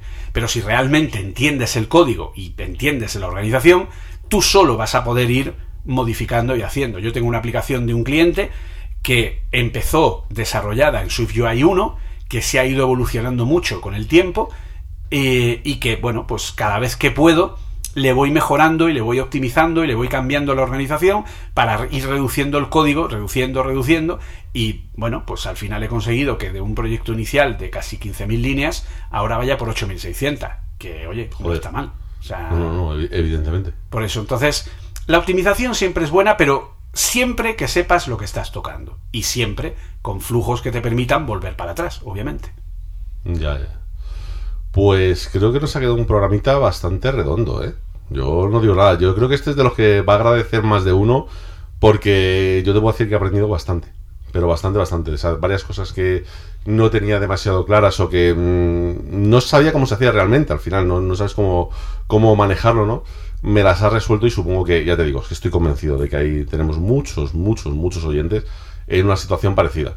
Te lo digo porque yo lo veo todos los días en Twitch cuando estamos programando ahí que nos insultamos y todo porque cada uno quiere hacerlo de una forma. Todos saben muchísimo hasta que llegamos al error, entonces todo el mundo se calla y se queda, y se queda mirando. Quiero decir, es, es bastante habitual, ¿no? Hay de esas, tengo, evidentemente, sí que tengo seguidores que son desarrolladores y son los que me suelen sacar las castañas del fuego. Y otros que son como yo, que vamos haciendo lo que vamos pudiendo y ahí, bueno, pues intentamos saber cómo cómo ir resolviendo algunas cositas y tal.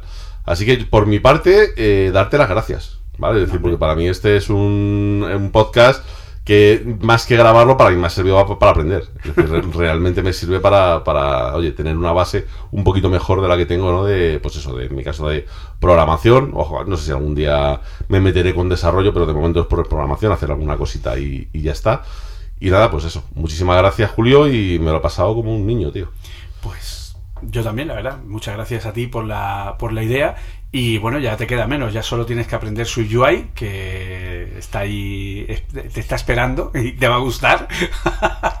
no, probable, probablemente decir, si, si, se carga cosas como los de claro, claro que, claro que pues, me gusta. No me va a gustar, pues claro que me gusta. Y luego también hay otra cosa que se puede hacer ya en Swift, que seguro que también te gusta mucho, que es que se pueden hacer eh, programas de línea de comando. Ya. ¿Vale? Programas de Eso línea de comando multiplataforma ejecutables en Windows y en Linux y en Mac. Ay, qué interesante, tío. Tú ya sabes por qué te estoy diciendo esto, pero qué interesante. Tú- sabes- esto espero que nadie más lo sepa, pero qué interesante lo que me acabas de decir. Pues Vale, vale, pues tomo nota, tomo nota, tomo nota, porque me, me puede ser, me puede ser muy útil. La verdad que es una cosa que, que muy poca gente conoce, pero que es muy muy útil. Yo tengo hechas algunas, algunas aplicaciones de pues lo típico, de conversión de datos, de un formato a otro y tal, y no sé qué. Y la verdad que funciona de, de escándalo. Es muy muy fácil a la hora de crearte esos, esas pequeñas utilidades de línea de comando.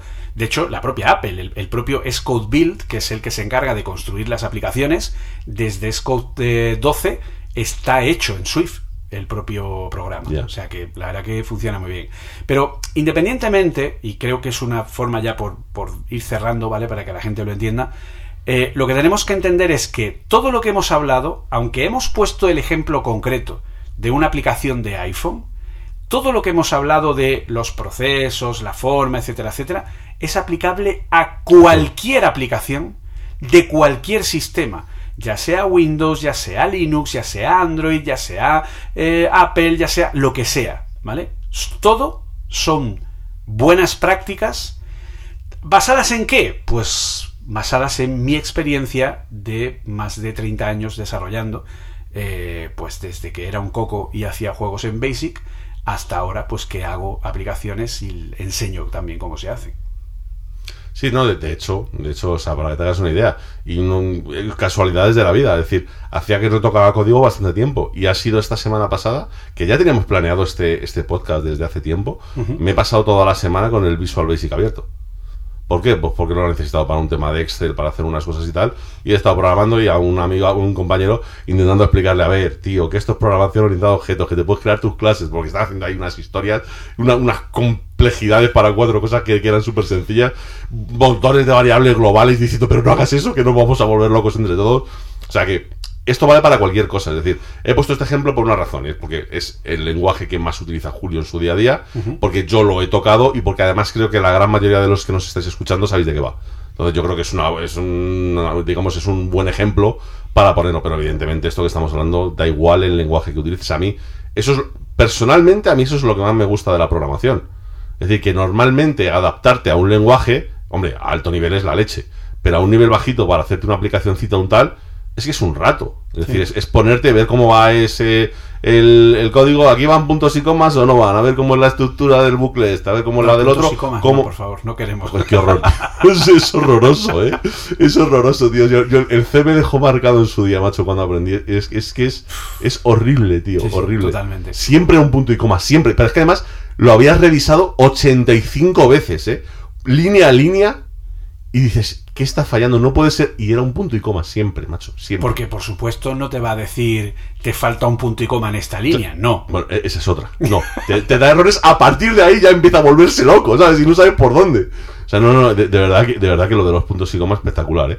Al, que- al- al que se le ocurrió se quedó a gustísimo, ¿eh? Pero a gustísimo. Pues ese es, ese es, por ejemplo, fíjate, es uno de los grandes problemas que hay hoy día a nivel académico, ¿vale? Que hay muchas universidades que empiezan a enseñar desarrollo usando C o C++, Mm. lo cual es un lenguaje que es espantoso, Espantoso. como primer lenguaje. Totalmente. ¿Vale? O sea, si quieres usar un primer lenguaje, usa Python, por ejemplo. Sí. Es mucho más amigable. Incluso eh, me voy a volver loco. JavaScript, ¿vale? O Sí, sea, sí, no, no, no. no, ¿De yo- acuerdo?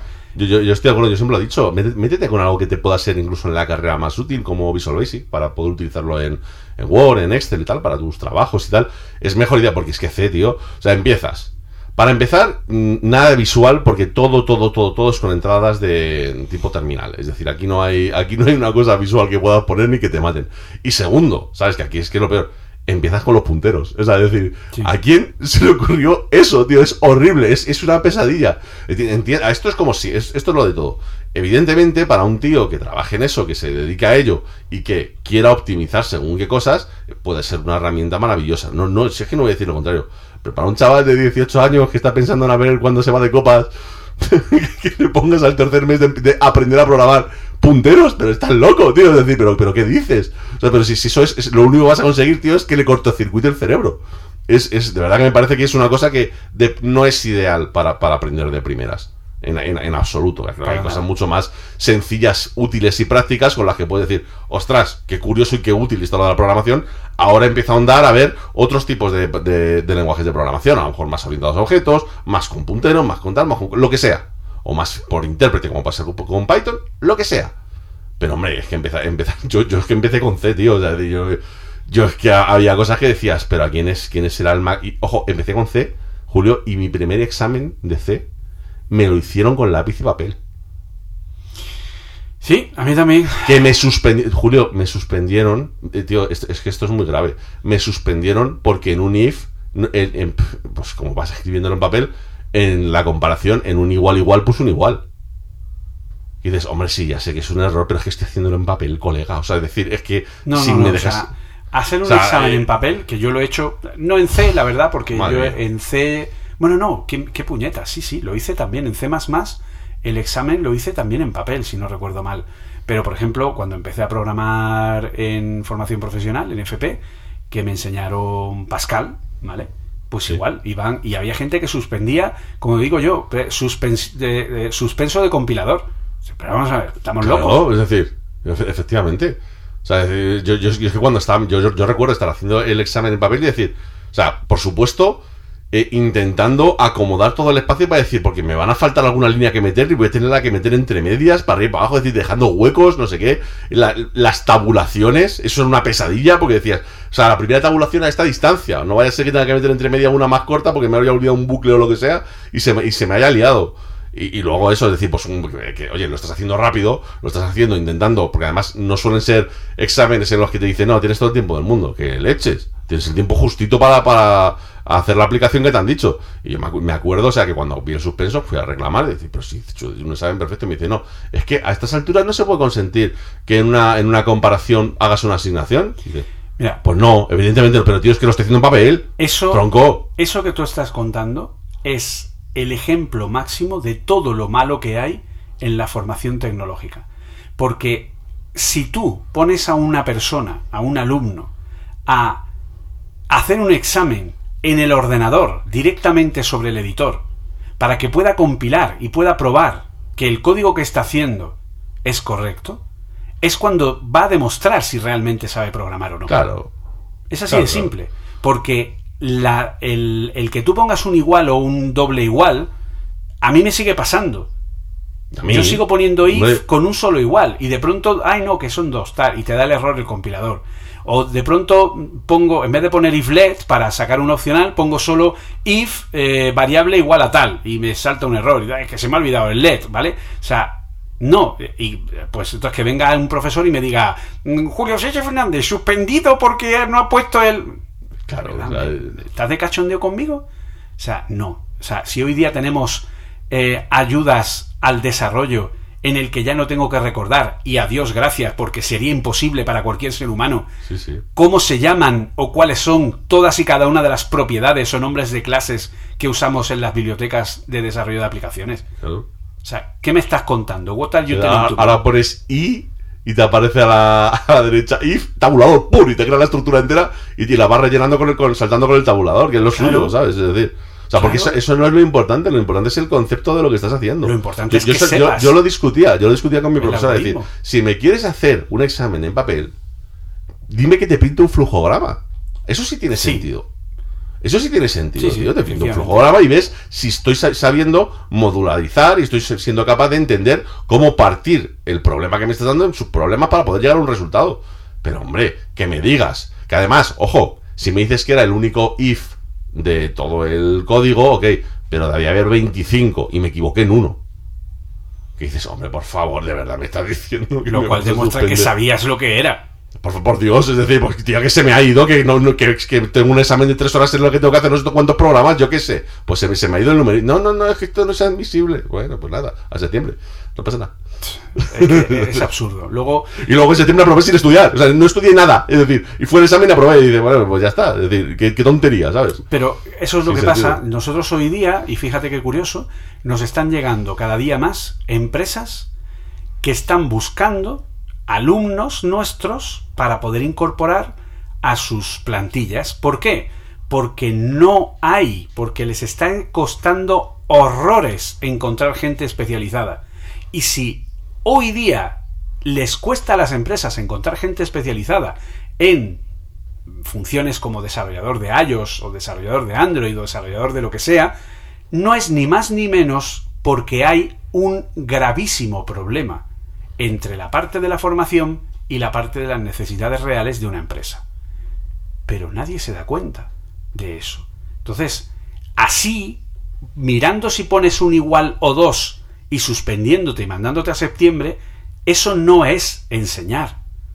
Eso es suspender un examen de historia porque ha cometido una falta de ortografía. No, mira, a ver, he cometido una falta de ortografía, réstame medio punto porque he cometido una falta de ortografía, pero no me suspendas porque te he demostrado que me sé la lección de historia, porque te la he escrito. ¿Vale? Pero por un error de tal, pues he cometido una falta de ortografía, ¿vale? Pues quítame medio punto. ¿Vale? Eso hacía un profesor mío. tú ponías, sí, sí, te quitaba medio punto, hasta, te podía quitar falta. hasta un punto, un punto y medio por, por cada pregunta. Eh, podías perder hasta un 50% del total de la puntuación de la pregunta, o algo así, o un 60, un 70. Vale, pues tienes cuidado con la ortografía, ¿vale? Pero hostia, pero no me pongas, no me suspendas por eso.